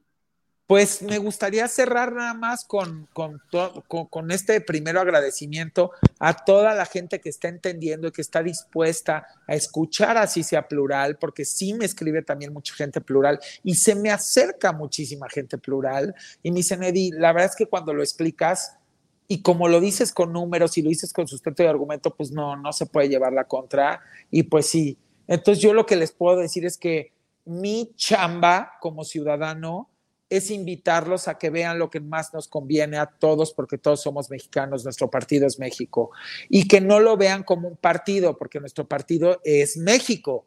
Vean que tenemos que apostar al proyecto que nos garantice con números, con indicadores y con resultados que realmente sí está generándose esto. Comparen cómo están los otros países versus pandemia versus México en sus indicadores macro, en los que les estoy poniendo de ejemplo y me van a dar la razón y van a decir, ya entendí, Eddie, todo esto es una manipulación mediática porque el presidente les cortó las alas de darles dinero a muchos medios, a muchos, muchos fideicomisos se iban a bolsillos privados, eh, hijo, si yo les contara los desvíos de recursos, no los creerían, pero miren, no es lo que yo les cuente, yo solamente les pregunto, ¿de dónde salieron esos billones para toda la inversión de la lista que les di hace unos minutos, sin haberse endeudado como Estados Unidos, endeudado como Canadá o endeudado como Europa en porcentaje versus su PIB. ¿Por qué México está haciendo todos estos proyectos y al mismo tiempo tiene 23 millones de personas asistiéndolo socialmente en programas de bienestar y solamente tiene 50% de su PIB en deuda y ahorita trae una recuperación acelerada? ¿Por qué? Contéstenmelo. Por eso todos se esconden abajo de una piedra en el debate porque saben que no podrían contestarme esto y harían el peor ridículo nacional y por ende entonces la gente sí votaría al 100% por, la, por el proyecto de transformación y su continuación, porque dirían, mira Eddie, no hay manera de discutirte, los todos los dejaste callados, pero no es que los deje callados yo, qué bonito que el país calle a todos los que quieren golpear al país que solito los números y los hechos lo digan. Esto no es un discurso de Eddie Small. Esto es un desnudar la realidad y los indicadores y decirte, mexicano, no te dejes engañar. Hay muchos intereses del otro lado. A ver, yo les voy a poner una pregunta, porque a mí me gusta dejarlos pensando y les dejo una tarea para la próxima semana. Claudia X González ha salido y todo su gremio, a la RAC y a todos los que tiene ahí alrededor que todo es una bola de golpismo, porque sí es golpismo blando, se le han pasado criticando los programas de bienestar social. Pero ¿por qué Claudio en la marcha, cuando lo estaban grabando y está platicando un señor que tiene muy tristemente, al cual le mando un saludo al señor y un abrazo fraterno, porque él buscaba eso, buscaba apoyo fraterno, buscaba, estaba platicando de la situación de desaparecido que tenía de un familiar y tal, y Claudio se voltea y dice, regálenle 200 pesos. Claudio, pues no que tú estás en contra de los programas de bienestar, que esa no es la solución para las dolencias de México, porque un señor que está platicando eso, vas y le regalas tu bienestar social de 200 pesos que aparte te rechazó. ¿Por qué no mejor le diste una fuente de trabajo en tus grandes empresas? ¿O por qué no te le acercaste y le dijiste, señor, a ver, platíqueme su historia? Quiero saber, ¿por qué le quisiste mandar 200 pesos? ¿Quién es el que quiere repartir entonces lana para callar? ¿Quién es? Son ustedes. Toda la vida lo han hecho comprando voluntades y ahora la quieren voltear. Aquí no se está comprando voluntades. Se los demuestro de una manera muy fácil.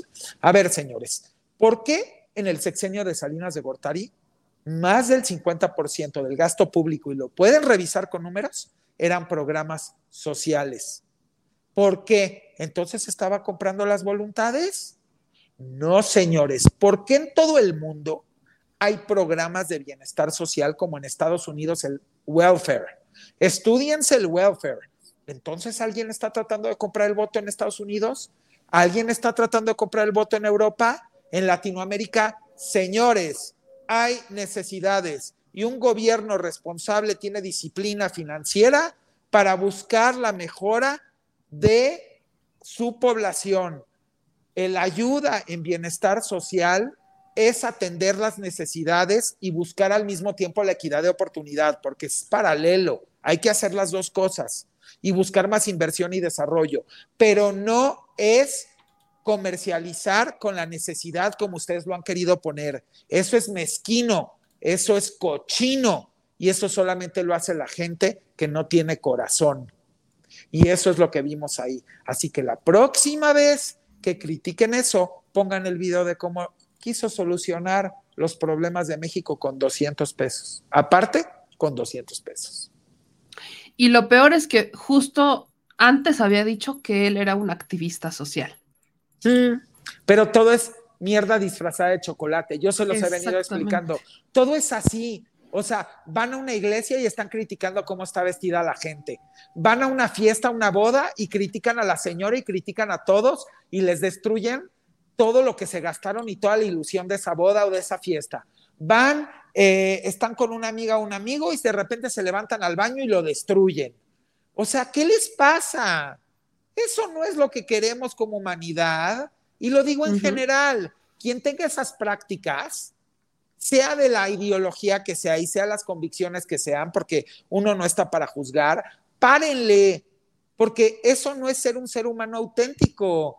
Eso no es ser un ser humano hablando por detrás de la gente. En todo caso, háganlo a cámara.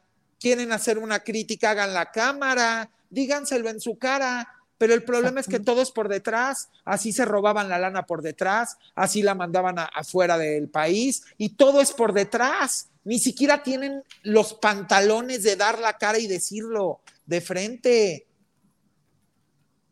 y además, ahorita que hablabas de los programas sociales, por ejemplo, ayer, me, ayer una señora eh, se me acercaba, no se me acercaron varios, pero hubo una maestra en particular, que ella es maestra de idiomas, y se me acerca y me dice, estuve viendo notas en francés y se las quiero compartir y se las quiero traducir porque en Francia ya van a empezar a aplicar el de jóvenes construyendo el futuro.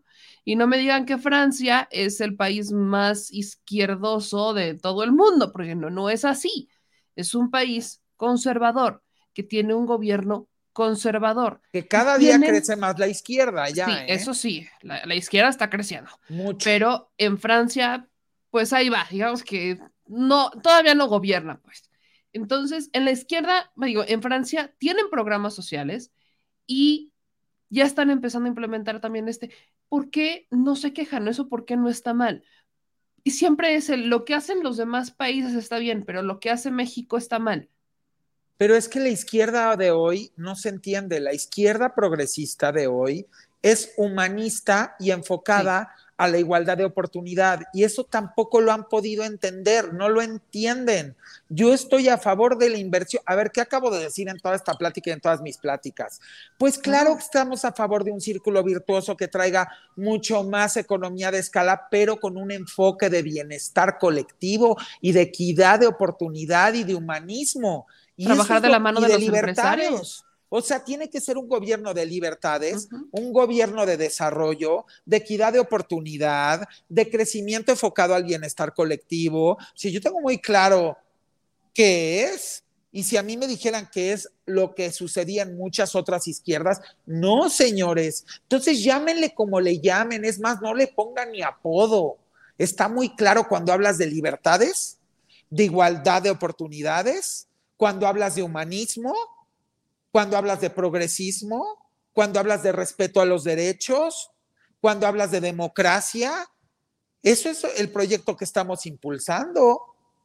Ya no se pierdan en otra cosa. Ya todos esos inventos que hacen para golpear, olvídenlos. El proyecto de nación lo acabo de describir. Y esa es la continuación que buscamos con la presidenta o el presidente que llegue. Basta ya de tanto invento. Y sí me dicen, oye, eres la voz de todos nosotros, vienes con toda la claridad. Me lo repitieron millones de veces, lo repiten millones de veces. Pues si es necesario, lo, lo sigo haciendo, porque eso es lo único que a mí me interesa. Y que este país sea un ejemplo mundial, porque estoy seguro que si nos ponemos las pilas todos de todo lo que se explica aquí, es ejemplo mundial. Y qué padre que se pueda repetir en todo el mundo, porque vamos a hacer un mundo de libertades, de equidad de oportunidades, de desarrollo, de inversión, de enfoque al bienestar colectivo, de derechos, de democracias, pues que pero le ponen. El famoso humanismo mexicano, que es lo que decía el presidente de ayer, el humanismo mexicano. Pues sí. Pues ahí está. Mi querido Eddie, te mando un abrazo gigante. Estoy viendo muchas personas que están pidiendo educación financiera, que tienen negocios de textiles mexicanos, negocios caseros y que quieren estos videos de educación financiera que te sigan en tus redes sociales, en donde te pueden encontrar, porque tú compartes de muchos temas y subes tus videos con tu famoso pizarrón, que ya es famoso el, pizarrón, que son los mejores videos. Entonces, pues, ¿en dónde te siguen? ¿En dónde te encuentran? Mira, me acaban de buscar de un medio de España, por eso el teléfono no deja de sonar, de un medio de España y de un medio de Estados Unidos, y me preguntaban, queremos que nos expliques cómo se te ocurrió el tema de las playeras de este gran mensaje que podría ser replicado en todo el mundo para los demás países y hasta que se volviera finalmente nuestro partido es la humanidad, mi partido es la humanidad, que yo también lo he repetido mucho, y cómo se generó toda esta economía, porque en Estados Unidos varios eh, periodistas se dieron cuenta que empezaron a mandar imprimir las playeras en todos lados, eh, hasta en los Office Max, perdón que me eche el gol, y están los videos. Y bueno, pues sucedió y entonces de estos dos países me escribieron que si por favor les podría explicar que si yo me dedicaba a asesorar políticamente, que creían que era increíble el mensaje y que hacia allá iba a ir ahora toda la parte política, hacia unir a los, a los ciudadanos y que, y que cómo le había hecho para que cada mexicano se dedicara por su lado a imprimir y que a final de cuentas sí se volvió un tema de economía en escala, ¿eh? en todas las localidades se pusieron a imprimir y ahí están todos los testigos en las redes y la gente está pidiendo sudaderas y la gente está pidiendo cachuchos y, y esa fue mi intención, decir, quiero escribir un mensaje muy bonito para todos los mexicanos, pero lo quiero poner a la disposición y abierto para todos, para que todo mundo también pueda hacer de alguna manera economía en escala en todas sus localidades, que se genere eh, de alguna manera economía y circulante para todas esas personas que, que de alguna manera querían adquirir esto y que lo siguen adquiriendo porque está en todas las redes y la están vendiendo. Y a final de cuentas era mi aporte, porque como yo lo he venido repitiendo, pues ya hace mucho tiempo, digo, tú lo sabes, me conoces muchos de los periodistas, de los empresarios y todo, pues yo la verdad, lana, bendito Dios, no necesito. Yo lo que quiero justo es aportar cosas al país, estas ideas y todo, y que ustedes generen negocio y que ustedes puedan generar dinero y que ustedes se puedan dar cuenta que de una iniciativa de corazón, pues pueden generar cualquier cosa y nunca me esperé, la verdad yo no me esperaba que se fuera expansivo a Estados Unidos, a Latinoamérica y hasta Europa a ponerse a hacer estas playeras que ya están en todos lados. Y pues qué bueno, y voy a seguir sacando frases y voy a seguir haciendo cosas y siempre las voy a poner a disposición de todos y muchas iniciativas. Quieren educación financiera, vamos a tratar de, dar más eh, información para mí es muy difícil hacer un canal de YouTube. A mí me gusta estar con todos, todo, todo mundo. Ahorita me preguntan que por qué, que si entrevista Azteca, que si entrevista Televisa. Yo, a ver, entre yo más entrevistas de a todos los medios, más gente se entera con veracidad y de una forma explicada fácilmente y de muchos temas. Entre yo más me sesgo y lo niego, menos gente puede enterarse, véanlo por ese lado. Y entre más ustedes comparten cada video y cada mensaje, de donde sea, cada vez más gente se entera. Entonces, nosotros somos la fuerza informativa, la ciudadanía. Entonces, cada persona que comparte, así tenga cero seguidores, le llega a mucha gente. Así que aquí no se trata de yo no tengo seguidores, todos somos importantes, todos. Así que cuando llegan y ofendan de tú no tienes seguidores, tú tienes pocos seguidores, todo mundo vale, la voz de cada personita es importante, porque todas esas personitas sumadas hacemos la fuerza. Eso también creo que es importante mencionarlo. Y bueno, mis redes es arroba dismol en el Twitter con su palomita de verificación, que ahí es donde estoy, para que sepan, ese es el oficial. Y en Instagram estoy arroba edismol guion bajo es oficial, igual con su palomita de verificación. Y en LinkedIn, que es la red de negocios, que también me escribe muchísima gente por allá, es arroba edismol. Y pues ahí también doy muchos consejos de negocios a todo tipo de empresas, empresarios, chiquitos, medianos, minis, Y vamos a tratar de hablar más de esto y les prometo seguir haciendo videos del pizarrón. Les voy a empezar a explicar cómo emprender, a los que tienen puestos, tiendas, cómo mejorar, cómo invertir de mejor manera su dinero, cómo reinvertir en producto y de una manera inteligente. Hay muchas cosas de qué hablar, cómo tener los retornos de inversión, cómo sacarle mejor margen de utilidad. Híjole, hay mucho de qué hablar. Yo creo que hay mucho de qué hablar y, y pues a mí me encanta poder hacerlo. Gracias por compartir. Eso es, esa es esa huella que tú has dejado, mi querido Eddie, es una huella enorme que la gente, al menos yo lo atesoro en el alma. Muchas gracias. Y te mando un abrazo gigante porque cada vez te llenas más de amor y eso, eso se ve. Los amo, los adoro, meme, sabes que te quiero mucho, te llevo en mi corazón, también a tu voz en off, que ya casi no lo escucho, pero le mando un abrazo. A Mont también un beso, que siempre está pendiente de todo. Y a la audiencia, gracias por tanto amor, gracias de verdad. No tengo palabras para expresarles más que todo mi amor y mi corazón y que soy completamente suyo porque, híjole, no tengo forma de expresarles. Lo, lo vivido cada vez que salgo y lo vivido el día de ayer. Y muchas gracias a esos decenas de miles de gente también de Naucalpan que me abrazaron.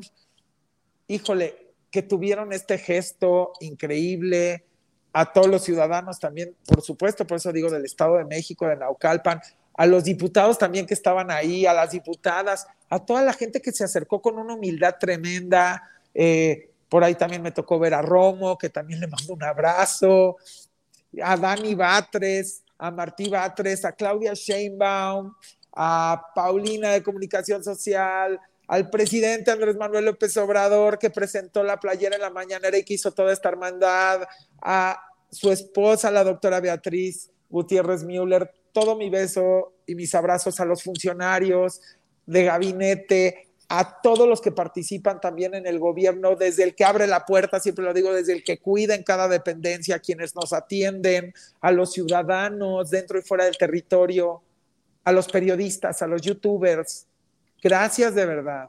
Gracias. Los amo y les tengo todo mi reconocimiento. Ciudadanos, hicimos algo hermoso.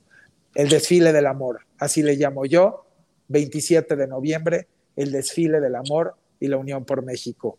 Esto es hacer historia. Esto sí hace historia y marca huella para siempre. Y ya vendrá la próxima marcha porque hay que hacer más marchas. Ya quedamos. ¿Sí? No, o sea, y si nadie la saca, yo a la sacamos del nosotros. 2024, junto con toda la fuerza que tenemos entre todos, empezamos a armar esto porque esto tiene que ser, como les digo, de las torres de satélite hasta el zócalo, y te lo juro que se llena para despedir a nuestro gran presidente y a toda la gente que ha hecho algo bien, porque esa parte, de alguna manera, a un abrazo a todos los mexicanos va a ser increíble hacer esto. Y no, no pienso dejar de hacerlo y ojalá y Dios nos preste vida para ello. Les mando un abrazo, ya vayan pensando todo lo que haremos para esa fecha. Un abrazo, mi querida, y cuídate mucho. Nos vemos. Adiós, los quiero mucho. Adiós. Gracias.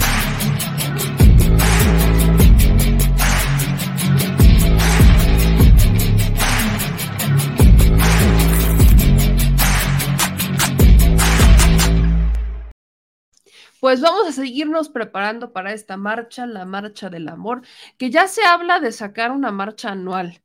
O sea, después de que el presidente López Obrador salió el 27 de noviembre a marchar, ahora quieren que salga a marchar más veces y al menos esperan que lo vuelva a hacer el próximo año.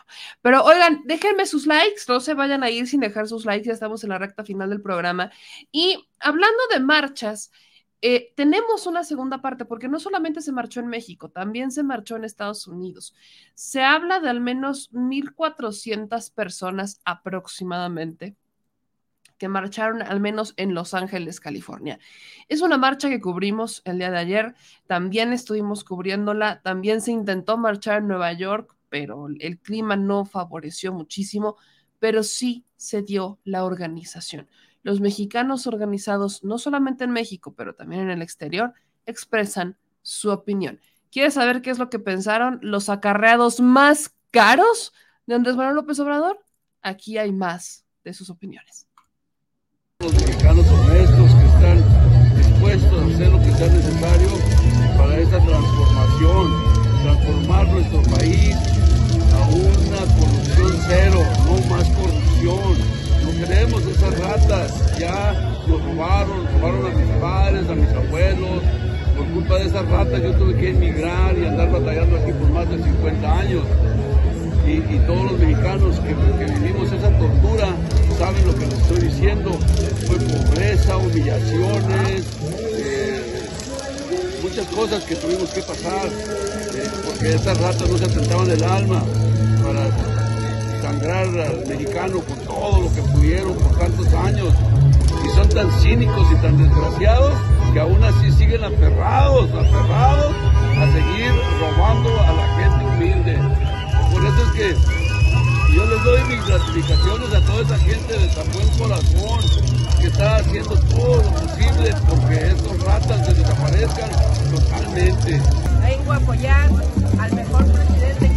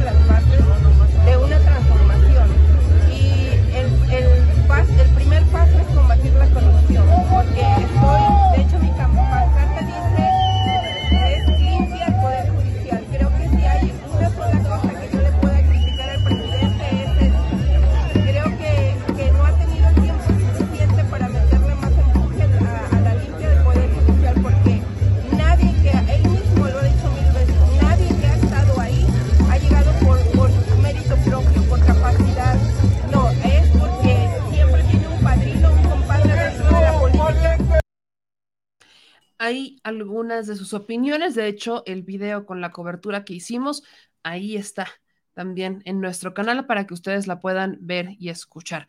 Marcharon, también se manifestaron, aproximadamente 1.400 mexicanos en Los Ángeles salieron a manifestarse y en otras ciudades también hubo algunas manifestaciones, algunas más internas en casa, se vistieron de vestidos eh, típicos con, con como si fuera 15 de septiembre, festejaron en sus casas porque el presidente López Obrador cumplió cuatro años de gobierno y como ya escuchan, pues también el eco de y algo falta y lo que falta es limpiar el poder judicial.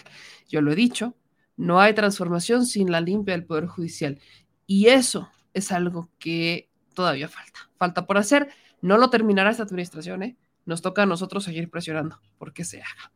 Y si ustedes se perdieron el qué es el, el famoso, pues, humanismo mexicano, quiero rescatar este video que subió el presidente López Obrador, en donde de hecho comparte este extracto del discurso que da el día de ayer describiendo el humanismo mexicano, ¿no? que es un poco lo que decía Eddie, es un poco lo que hemos dicho muchos de nosotros en diferentes momentos.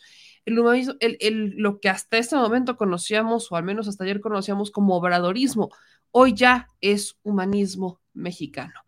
Es primero los pobres, es una cultura de transformación y es una cultura de amor al prójimo. Por eso les digo, si nosotros empezamos a cambiar en nuestro entorno, con nuestros vecinos, en nuestra comunidad, ya estamos aplicando, ya estamos haciendo algo distinto.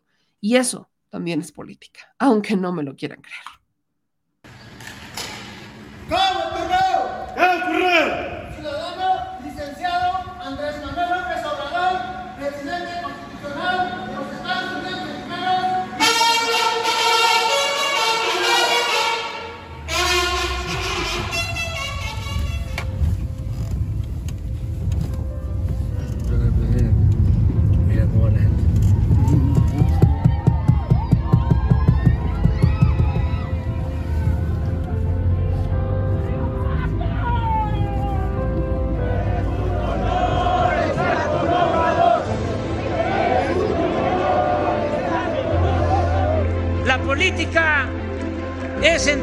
Cosas, pensamiento. y acción. Y aun cuando lo fundamental son los hechos, no deja de importar cómo definir en el terreno teórico el modelo de gobierno que estamos aplicando. Mi propuesta será o sería llamarle humanismo mexicano. ¿Cuáles son los principios políticos, económicos y sociales del humanismo mexicano que postulamos y que inspira a la cuarta transformación? En lo político no aceptamos el derrotismo. Sostenemos que el progreso sin justicia es retroceso.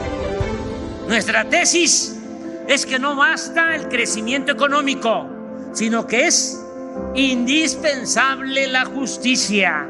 El fin último de un Estado es crear las condiciones para que la gente pueda vivir feliz y libre de miserias y temores. Por otra parte, más allá del simple crecimiento económico, es fundamental desterrar la corrupción y los privilegios para destinar todo lo obtenido y ahorrado en beneficio de las mayorías del pueblo y de manera específica en beneficio de los más pobres y marginados.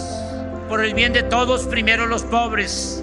Esta frase debiera ser la esencia de la actividad política, porque es sinónimo de humanismo y una forma distinta de entender la importancia del poder, cuyo ejercicio, como lo he dicho muchas veces, solo es puro y virtuoso cuando se pone al servicio de los demás.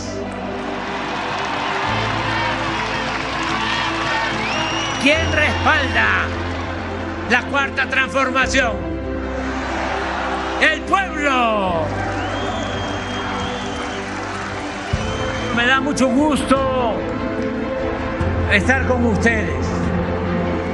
Ya saben lo que decía Martí. Amor con amor se paga. Sigamos haciendo historia. Continuemos impulsando el cambio de mentalidad, la revolución de las conciencias. Hagamos realidad y gloria el humanismo mexicano. ¡Que viva México! ¡Viva México! ¡Viva México! Buenas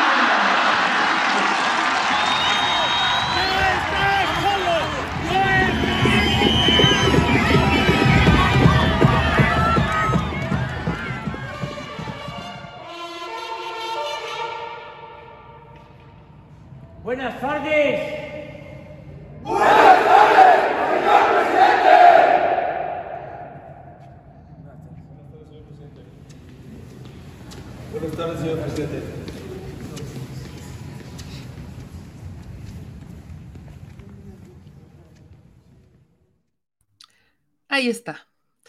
Y pues, en otros temas, mis amigos, en otros temas ya, para ir cerrando, antes de irme con la noticia eh, que, que, va a ser la que va a estar muy presente esta semana, quiero informarles que se está dando una,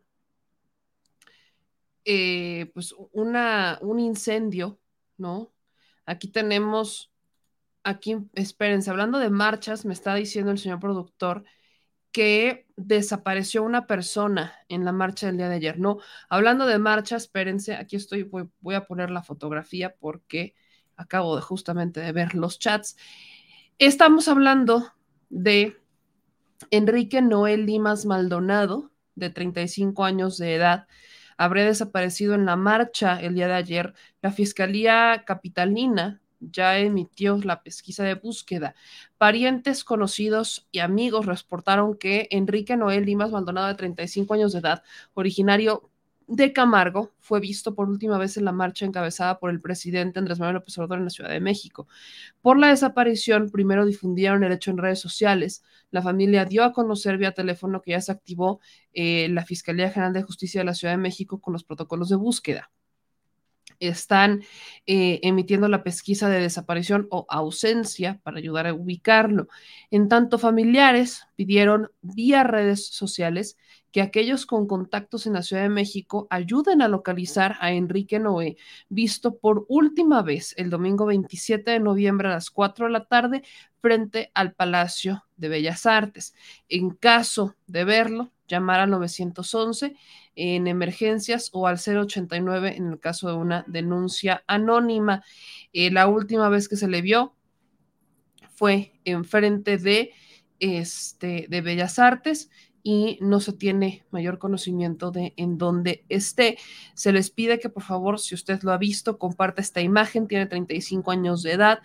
Es eh, Enrique Noé Limas Maldonado. Fue visto última vez en la Ciudad de México, asistió a la marcha y no se sabe en dónde está.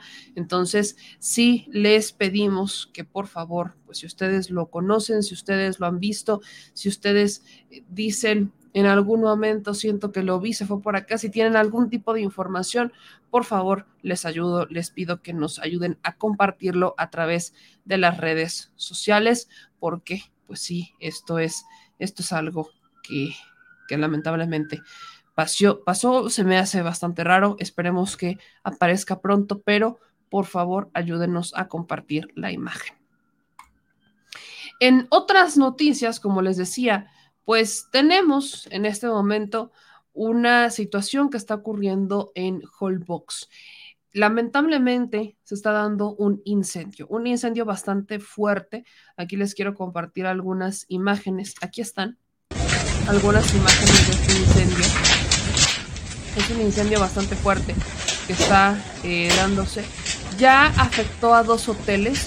Se habla de 60 habitaciones destruidas, negocios, tiendas y restaurantes aledaños temen que las llamas alcancen sus comercios y de momento no existe algún apoyo de los bomberos. Eh, la gobernadora de Quintana Roo dice que tiene el reporte de una persona joven lesionada y atendida sin gravedad y que el gobierno de Quintana Roo ya puso a disposición todos los recursos para atender la, la situación sumando toda la gente. Recordemos que acaba justamente de cambiar el gobierno de Quintana Roo. Hace una hora dijo que el incendio está controlado y que el fuego se está sofocando, que turistas y ciudadanos están en resguardo y que sería falsa la información de supuestos robos. Se está trabajando con los proveedores de servicios para garantizar que no se interrumpan los mismos y seguirán informando.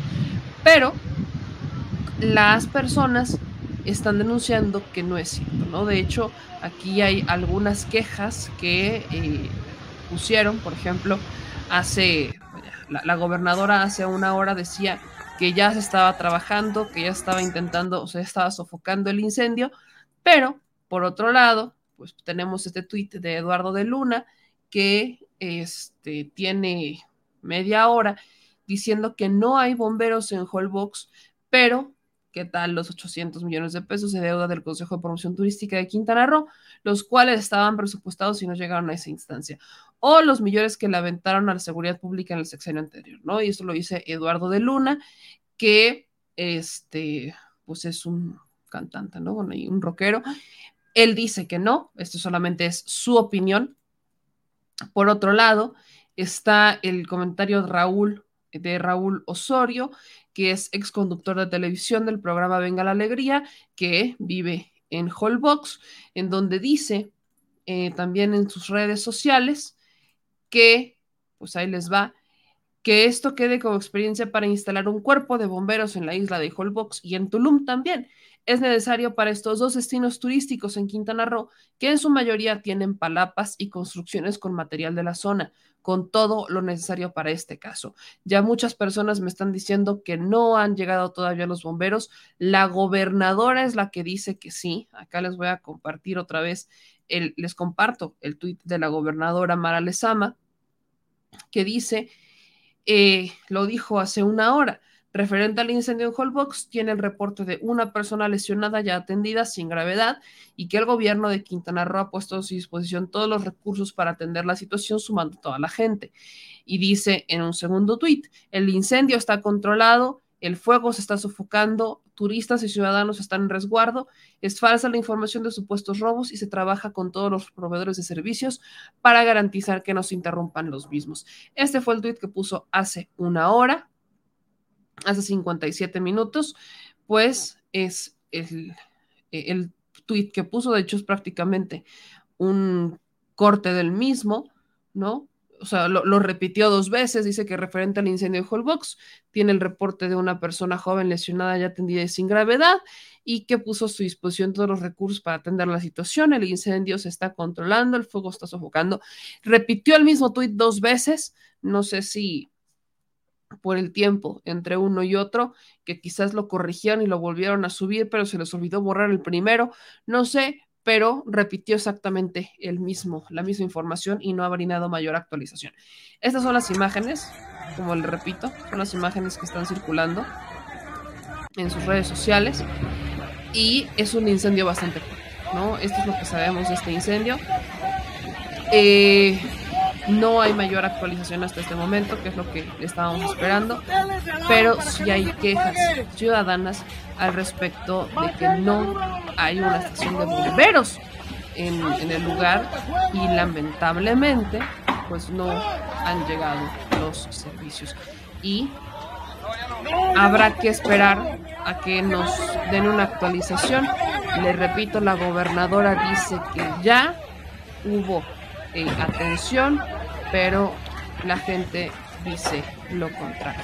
Entonces, vamos a, a, esperar y lamentablemente, pues esta es una situación que le pega no solamente al turismo, sino que le pega al medio ambiente, que afecta vidas, que afecta comercios, que afecta, afecta, es, es bastante fuerte, ¿no? Es un incendio bastante fuerte, ustedes lo pueden ver. Aparte, es una zona en donde hay muchos árboles, palmeras, pues, y por mucho que ustedes pueden ver ahí a la gente que está llegando a aventar agua, pues no es lo mismo, ¿no? No, es lo mismo, digo, estas son las imágenes que han estado circulando, y yo espero que la situación en Holbox esté, eh, pues, se, se controle pronto, que los bomberos lleguen y puedan sofocar el incendio, porque sí se ve bastante fuerte bastante, bastante fuerte. Entonces, estaremos informándoles, estén pendientes de nuestras redes sociales para que les actualicemos. La gobernadora dice que ya, pero hay ciudadanos que dicen que no es cierto. Así que esperemos que esto, este incendio pronto se controle ahí en Holbox y que nadie salga herido o lesionado, que esto no pasa a mayores. Lo material poco a poco se repone, pero las vidas es así, no hay manera de recuperar. Y lamentablemente, como dice Josmar, en la mayoría de los hoteles utilizan materiales de palma y eso hace que se propague, se propague todavía más rápido el incendio. Pero, pasando a esta noticia de Holbox, eh, Holbox perdón, eh, vamos ahora a la reforma electoral, que con esta quiero cerrar. No quiero cerrar con una noticia tan mala, porque este, ya no, ya estamos intentando que no eh, cerremos con noticias malas. Y la noticia de la reforma electoral es importante porque la reforma electoral pasó en comisiones. ¿Es una buena noticia? Sí, pero no es eh, como tal suficiente. El hecho de que tengamos una reforma electoral que es la reforma, estamos hablando de la reforma electoral constitucional, no estoy hablando de la primera, de la presentada por el presidente Andrés Manuel López Obrador, de esa hablo. Esta es la reforma que todos estamos, no todos, pero la mayoría estábamos esperando, es la reforma que estamos buscando, es la reforma que propone modificar la forma en la que se eligen a los consejeros. Esa es la, de esa reforma hablo. Esa reforma pasó en comisiones con una mayoría de votos, con una mayoría importante de votos. Pero, obviamente, no es suficiente, porque el hecho de que esta reforma pasara en comisiones, pues se prevé que sea bateado en el Pleno. avanza, sí avanza, pero avanza con la oposición encima. Estamos hablando que es un documento que se presentó en la semana, que fue debatido y votado en la comisión, en donde hubo muchos votos, más de 60 votos a favor, y el restante en contra, estamos hablando de 20 en contra aproximadamente. Esto quiere decir, son 62, ahí está, 62 votos a favor y 48 en contra en las comisiones unidas. Son tres comisiones las que se unieron para esta, porque es una reforma constitucional. Entonces, se unen tres comisiones. En ellas el dictamen recibe 62 votos a favor. Esto quiere decir que como son mayoría, porque fueron 48 en contra, va a pasar al Pleno. Maravilloso. Pero el PRI PAN PRD adelantaron que van a mantener sus votos en contra. Vamos a ver, escuchar qué es lo que dijo Nacho Mier, el coordinador de los diputados de Morena en la Cámara de Diputados, al respecto de esta iniciativa. Ya sabemos que hay un plan B. Este no es el plan B, quiero dejarlo claro. No se ha presentado todavía el pleno. Estamos con la constitucional, con la reforma grande. Esa es la que va a pasar al pleno, pero, sabemos que la van a votar en contra. Sería un milagro que la votaran a favor y que pasara la reforma constitucional en el pleno. No creo que ocurra. Todos han cantado sus votos y muy probablemente van a actuar en consecuencia como votaron en la comisión, que PRI, PAN, PRD, Movimiento Ciudadano votan en contra y en el pleno, pues la dejan pasar. Esto fue algo similar a lo que pasó con la reforma eléctrica. En las comisiones unidas pasó.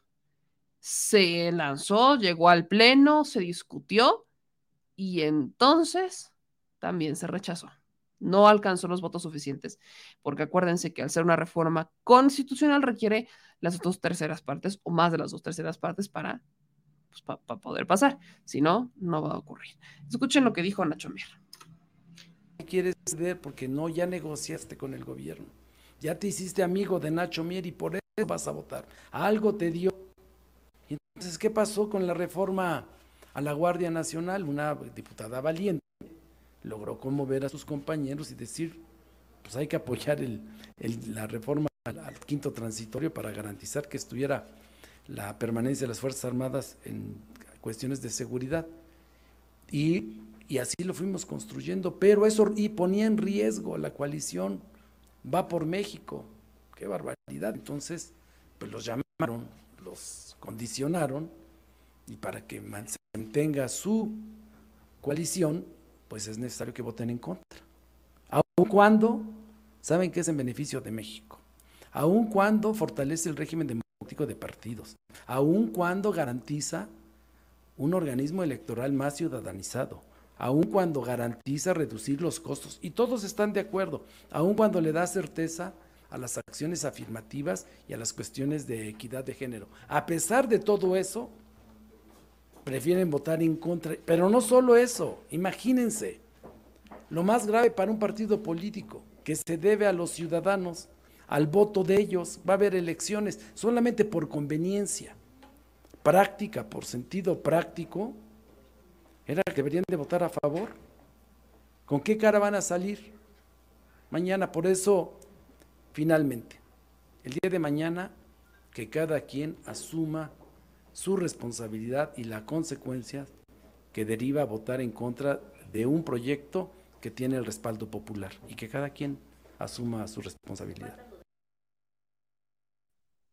Dice el diputado Nazumer que cada quien asuma su responsabilidad. ¿Qué dice, por ejemplo, el PRI? Esto es lo que dice Alejandro Moreno Cárdenas sobre sus votos.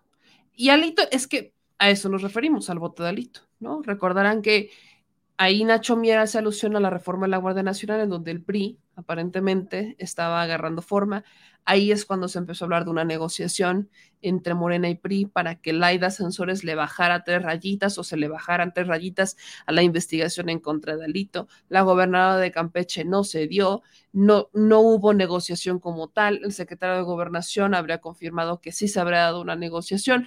Después dijeron que no, se empezó a romper la alianza, se separa la alianza por completo y de la nada nos vienen y nos dicen, no es que ya hay alianza con todo y que están desafiando los propios intereses del PRI, del Partido Revolucionario Institucional en el Estado de México, porque al que menos le conviene irse en alianza es al PRI en el Estado de México, porque estamos hablando de la base prista, pero no les importó porque ellos obedecen instrucciones de un ser mayor, de un ser superior, y ese es Claudio X González. Entonces, no importa lo que pase, el PRI está al borde de la destrucción gracias a Claudio X González, porque los únicos que han salido y más o menos ganones son los del PAN.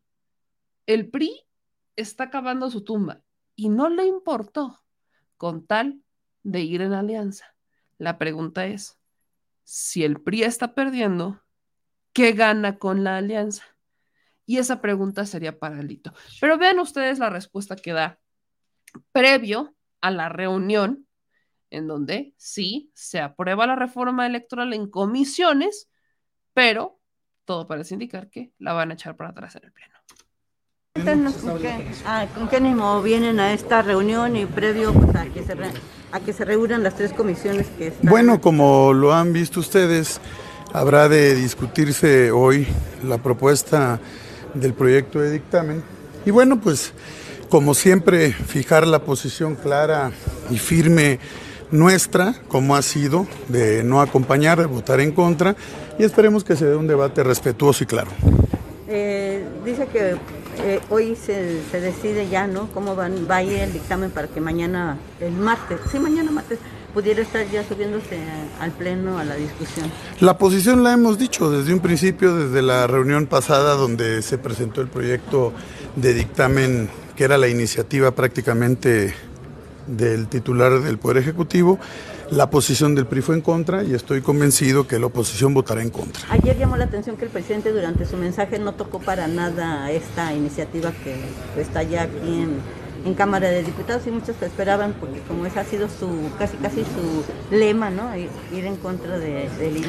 Yo creo que tienen claro que no tienen los votos de la oposición, no tendrá las dos terceras partes para que haya una reforma constitucional y bueno, nosotros seguiremos trabajando fuerte, fortaleciendo el régimen democrático, la competencia, que se respete al Instituto Nacional Electoral, al Tribunal Federal Electoral y en ese ánimo siempre estaremos. El caso del Partido Revolucionario Institucional, su postura, su posición siempre ha sido esa clara y contundente y bueno, pues el presidente puede opinar lo que él desee. Diputado, ayer este, precisamente sobre eh, la cuestión electoral se dijo mucho que ya prácticamente él es el jefe de campaña de quien resulte ganador para la... Mira, nosotros hay que concentrarnos con todo, lo que tiene que hacer es respetarse la ley, que el gobierno no se meta en las elecciones, que deje que los ciudadanos participen, que no desvíen recursos públicos, que hay que aplicar la ley, que no pueden haber funcionarios públicos en campañas y que tengan sanciones, y por eso las autoridades electorales te- tendrán que estar muy pendientes. Yo creo que hay que estarse concentrando en los temas nuestros como lo estamos haciendo, en resolver los temas de seguridad, de salud, de economía, de falta de empleo en este país, que no hay oportunidades para mujeres, para jóvenes. Pues ahí tienen. Eh, insisten con que no hay apoyos para las mujeres, que no hay apoyos, pues deberá decir Alito Moreno que no hay apoyos para sus bolsillos. Eso sí, esos apoyos sí se acabaron. Y espero que se acaben ya, definitivamente, porque solamente se acabaron a nivel federal y todavía faltan los estatales. Y miren que son todavía varios millones los que pueden recibir de los estados y varios millones con los que pueden seguir haciendo sus negocios. Esperemos que el caso de Alejandro Moreno Cárdenas, que es uno de muchos, sea un caso juzgado próximamente con sentencia y que le devuelva al pueblo lo robado, porque hay una casa blanca que se hizo Alito Moreno que ha sido un poco o mucho muy inexplicable la manera en la que se la construyó.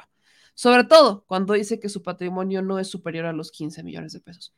Disculpe, ¿qué? Disculpe, ¿cómo?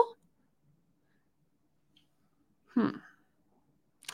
Sí, definitivamente Alito Moreno tiene muchas explicaciones que dar. Y como ya sabemos que los berrinches son los que mueven a México legislativamente, que si bien no tienen para proponer, si tienen para bloquear los Lord Berrinches, pues también sabemos qué es lo que debemos hacer los ciudadanos en las próximas elecciones, ¿verdad? Si ustedes quieren realmente sentirse representados y somos realmente mayoría y queremos que voten de alguna manera, pues tenemos que tener mínimo conocimiento de quiénes son nuestros legisladores. Vaya, ya no, no hablemos ni siquiera del cómo se llaman, tenemos que saber quiénes son, a qué dedican su tiempo libre, son nuestros representantes, deben de ser nuestros vecinos, deben ser gente que vive en la comunidad, que trabaja en la comunidad, que creció en la comunidad, los debemos de conocer. Ah, pero no, estamos acostumbrados a que sean a veces hasta de otros estados, ¿no? O que sean de otras colonias o de otros municipios, pero que como llegaron y se instalaron ahí y que no es que ahí vivieran o nacieran, sino que han estado viviendo en varios lugares distintos, dijeron, alguien dijo, alguien se le ocurrió que era una maravillosa idea que esa persona que tiene varo y que tiene carita y que tiene que usa trajecito bonito y que tiene y que tiene influencias y demás, fuera la que se sentara a decidir qué es lo que nosotros queremos, porque a alguien se le ocurrió que nosotros no teníamos la capacidad para hacerlo. Entonces, si eso es lo que queremos que cambie, tenemos que participar, debemos participar para que en el Congreso se refleje nuestro voto, se refleje lo que nosotros queremos porque estamos votando por ellos, para que ellos voten por nosotros. De ahí salió el tema de traidores a la patria, porque la gente sí quería y quiere una reforma eléctrica, pero hubo alguien que dijo, no se vota porque afecta mis intereses, y entonces todos los demás dijeron, sí, señor, lo que usted diga. Y no se votó porque afectaba los intereses de unos cuantos así, así, miren, así. Si no es que así. Y bueno, aquí nos tienen entre los berrinchitos y los que quieren colgarse medallitas. Definitivamente no hacemos una. Eso nos obliga a aprender a votar mejor, nos obliga a involucrarnos, nos obliga a estar presentes para que desde la designación en los partidos políticos ya no vayan apuntando al dedazo. Y que bienvenida sea la diversidad de opiniones, solamente así se construye una democracia, pero al menos que sí los representen de forma equitativa, no tan disparejos como al menos estaban. Ya no tanto, pero todavía un poquito, diría yo. Y dicho eso, me voy con algunos de sus comentarios. Dice Carlos, coopero para comprar los clavos que hacen falta al ataúd del PRI. Ya, creo que ya no se necesita mucho. Y yo, Carlos, yo creo que como con dos pesitos ya estamos, dos pesitos de clavos. Yuli, gran trabajo de ustedes, pero gracias por acercarnos al evento con su cobertura. Gracias, gracias. Un abrazo, mi querida Yuli. Dice que Mariel, con acarreos pagados, ¿crees? Lo que caló fue el dineral que se gastó el presidente por ego. ¿El presidente se gastó un dineral por ego? Pues el presidente le rindió informes al bono. Yo no te vi quejarte, Camariel, o no sé si te quejaste, no pregunto. ¿Te quejaste del despilfarro que hizo Peña Nieto para modificar un avión? Ahí sí por ego porque no es porque, uy, mira, de primera necesidad necesitamos que el avión presidencial tenga toallitas importadas, lociones de regalo para todos y que lo usen de, lo, usen de taxi aéreo para shopping. No, no vi que te quejaras de eso. ¿Lo hiciste? Espero, ¿no? Josefina Valdés nos manda 5 dólares de super chat y dice: Nosotros en New York nos mandamos a hacer las gorras de mi partido es México y representamos en Times Square. Ven, les digo que también se me organizaron en Nueva York. Si usted quiere esas playeras de mi partido es México, el logo o el diseño está en redes sociales. Usted lo descarga y lo imprime en las playeras. Eh, usted hace sus playeras porque Eddie no las está vendiendo. Él hizo el diseño para que ustedes las pudieran eh, hacer. Rafe Alfaro, que también nos manda 5 dólares canadienses, nos dice saludos, meme. Y Eddie, muchas gracias por la información que nos comparten. Deseo que la cuarta transformación siga por muchas generaciones más, dice Rafe. Y yo deseo que nuestros paisanos participen y voten para hacer efectivo también su opinión. Dice Rigo Díaz, nos manda 5 dólares. No hay por qué preocuparse, los tiempos de Dios son perfectos y la maldad jamás ganará el bien.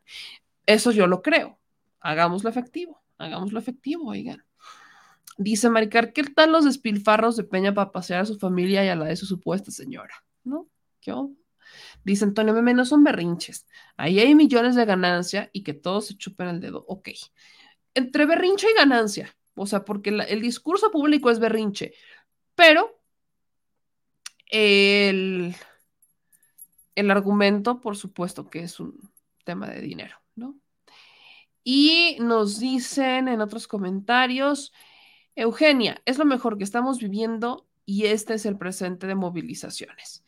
Pues qué maravilla que hoy tengamos la manera de participar, de informarnos y de generarnos un criterio propio. Lo comentaba hoy en una reunión que tuvimos justamente ahí en, en Canal 11. Les decía, la maravilla de la transmisión de ayer es que la gente, si quería, pudiera ver en redes sociales los videos, transmisiones que hicimos nosotros y que hicieron otros compañeros, podía ver las transmisiones podía ver lo que pasaba en los canales públicos, ¿no? En el canal 14, en el canal 11, en SPR, en Capital 21, podía ver lo que estaba pasando en los medios públicos.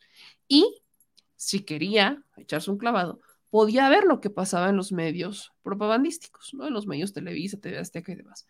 Podía ver lo que pasaba. Milenio, no sé. Pudieron ver también lo que pasaba. ¿Y qué pasa cuando ves a estos tres? Ah, y además podían ver la transmisión del presidente. Entonces podías ver qué pasa cuando tú haces este recorrido. Te generas un criterio propio. Y entonces te haces preguntas porque vas a empezar a ver cosas que unos te dicen y otros no. Y te empiezas a hacer preguntas. Y esas preguntas buscas responderlas. Y ahí es cuando te generas un criterio propio. Esa es la maravilla. Te generas un criterio propio y ahora sí puedes opinar, y ahora sí puedes discernir, y ahora sí puedes decir lo que quieras que se te quiera salir de tu cabecita y de tu ronco pecho, lo puedes decir. Eso es lo maravilloso, que lo puedes gozar, lo puedes disfrutar y puedes opinar de forma informada. Lo puedes hacer con argumentos, no nada más con insultos, que esa es la última. Ya no tienen argumentos, tienen insultos. Entonces, pues apliquen este tour, vean lo que pasa en redes sociales, no en las mismas redes sociales de las cuales van a ver televisión o escucharán radio, así no juega, vean lo que pasa en los medios de redes sociales, vean lo que pasa en los medios públicos, vean lo que pasa en los medios comerciales y vean lo que pasa en la fuente original. Y entonces sí, opinen. Ahora sí, sería maravilloso. La gente de verdad se genera en criterio propio y ahora sí estaríamos en sintonía. Yo sé que pido mucho, pero creo que no está de más insistir en hacerlo. Y como bien dice nuestra querida María y nuestra querida Ed y nuestros moderadores, regalen sus likes. Ya nos vamos a ir. Yo les agradezco a todas y a todos que estuvieran con nosotros. Y oficialmente ya me siento como cenicienta. Es, es medianoche y es hora de irse a descansar. Yo soy Yamel, les mando un abrazo gigante a todas y a todos. Gracias por todo el apoyo que nos han estado mostrando, gracias por todo el cariño que nos han estado mostrando todos y todas. Gracias a toda la gente que ya tenemos una tarea enorme que nos dejaron el día de ayer en la marcha. Gracias a todos los que nos vieron, que ahí andaba eh, un poco camuflajeada porque no me podía dar el sol, entonces yo les avisé que iba a ir con un sombrero amarillo. Fui con mi sombrerito amarillo, me fui con mi cubrebocas y ahí estuvimos abajito con ustedes unas dos horas, nos aventamos el recorrido hasta llegar al Zócalo, ganarle a todos, bueno, no ganarle a todos, no podíamos, ya estaba atascado, sino ganarle al presidente para poder sacar la cobertura ya con un internet estable, que fue cortesía este, del señor productor, como siempre, él ayudándonos a sacar las mejores transmisiones, sacando lo mejor de su chamba. Y por el otro lado, pues eh, el, restaurante Cocina Central, que es el que nos facilitó las instalaciones para poderlo hacer, de, vaya, sin estos elementos no hubiéramos podido sacar la transmisión de ayer. Así que gracias a todos los que han formado parte, que han aportado de alguna manera con su like, compartiendo, con sus comentarios, con su super chat. Gracias a todos los que nos ayudan porque gracias a ustedes es que podemos aventarnos estas locuras. Y pues gracias también a los que nos han mandado sus sugerencias de qué test tomarse, que si té con ajo, miel, limón y bugambilia. Muchas gracias por siempre estar preocupados por nosotros y gracias por vernos y escucharnos. Una disculpa de antemano a todos nuestros escuchas del podcast Hoy les, hoy les tocó escuchar unos cuantos tosidos de su segura servilleta, pero ya estoy mejor, ¿no? Ya tengo, ya al menos ya mi voz se reconoce. Ya no me siento como que les voy a cantar la de José José, porque yo ayer estaba, hermanas, hermanos, a punto de cantarles la del triste. Yo andaba aquí en, pásenme un micrófono quítense que ahí les voy. Voy a abrir la marcha. Yo andaba en, voy a abrir la marcha con una canción del príncipe de la canción, porque mi voz estaba a tono. Mi voz estaba de quítate que ahí te voy. Entonces, ya mi voz no, no alcancé a cantarles ni la del triste, ni la del payaso, ni mucho menos, pero mi voz está regresando a su dulce, a su dulce tradición de ser triciclo descompuesto, como ya le han dicho. Así que ya estamos acá. Espero poder mañana ya cantarles como Pavarotti y no jugar a ser gangosa, pero, pero ya estamos mucho mejor. Así que gracias a todos los que se preocuparon y pues ya estamos más para allá que para acá. Vamos a seguirnos cuidando y por favor, no se les olvide que nos vemos mañana. Como siempre me despido, coman frutas y verduras para que no se enfermen, hagan ejercicio, hagan sus caminatas, porque si quieren aguantar como el presidente, les hace falta, les hace falta mucha brócoli y mucha caminata. Nos vemos mañana. Yo soy Miñamel. Adiós.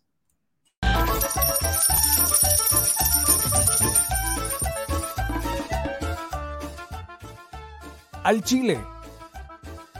Recuerda que una forma de apoyar nuestro proyecto e impulsarnos a generar más y mejor contenido es a través de los superchats en nuestras transmisiones en vivo.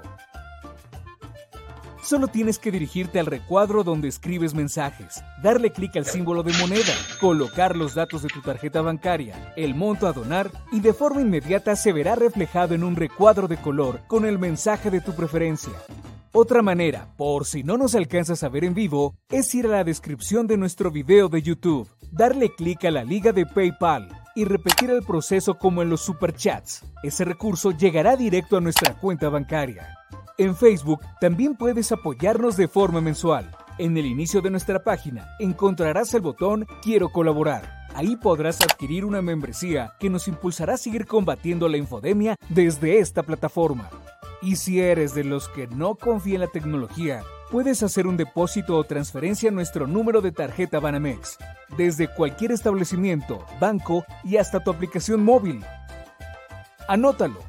El número es 4766-8415-9203-0897. Recuerda, esto es completamente voluntario y es una forma de apoyar e involucrarte más con este proyecto independiente. Hazlo tuyo y comparte.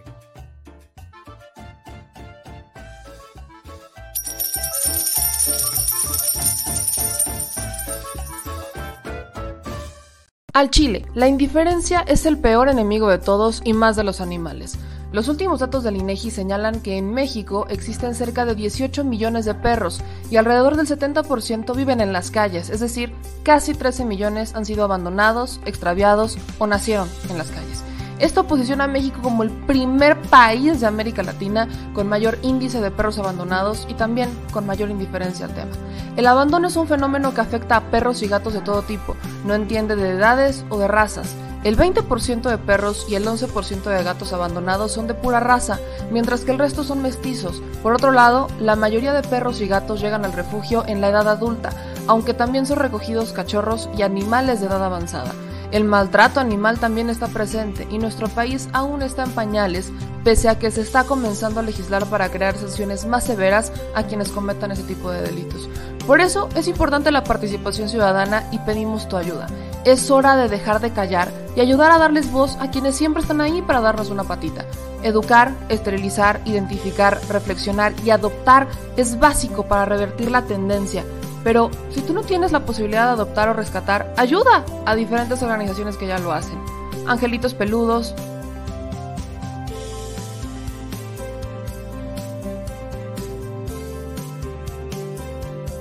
Amor sin raza,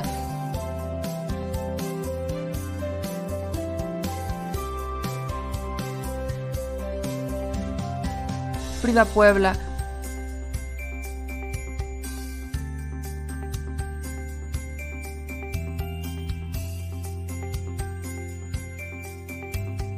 Rivera Rescue,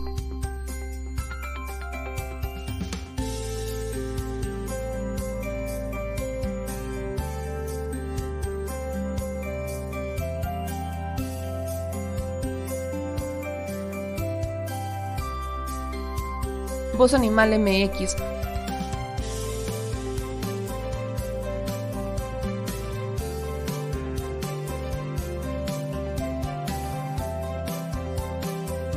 El albergue San Cristóbal.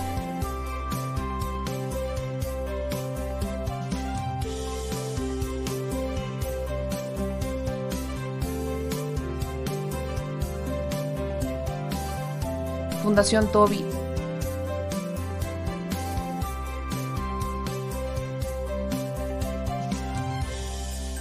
o Patitas Invisibles son algunas de las organizaciones a las que constantemente donamos y apoyamos, pero no es suficiente. Ayúdanos a que sean más voces las que salven vidas. Sus patitas, de verdad, pueden salvar tu vida. Difunde y dona.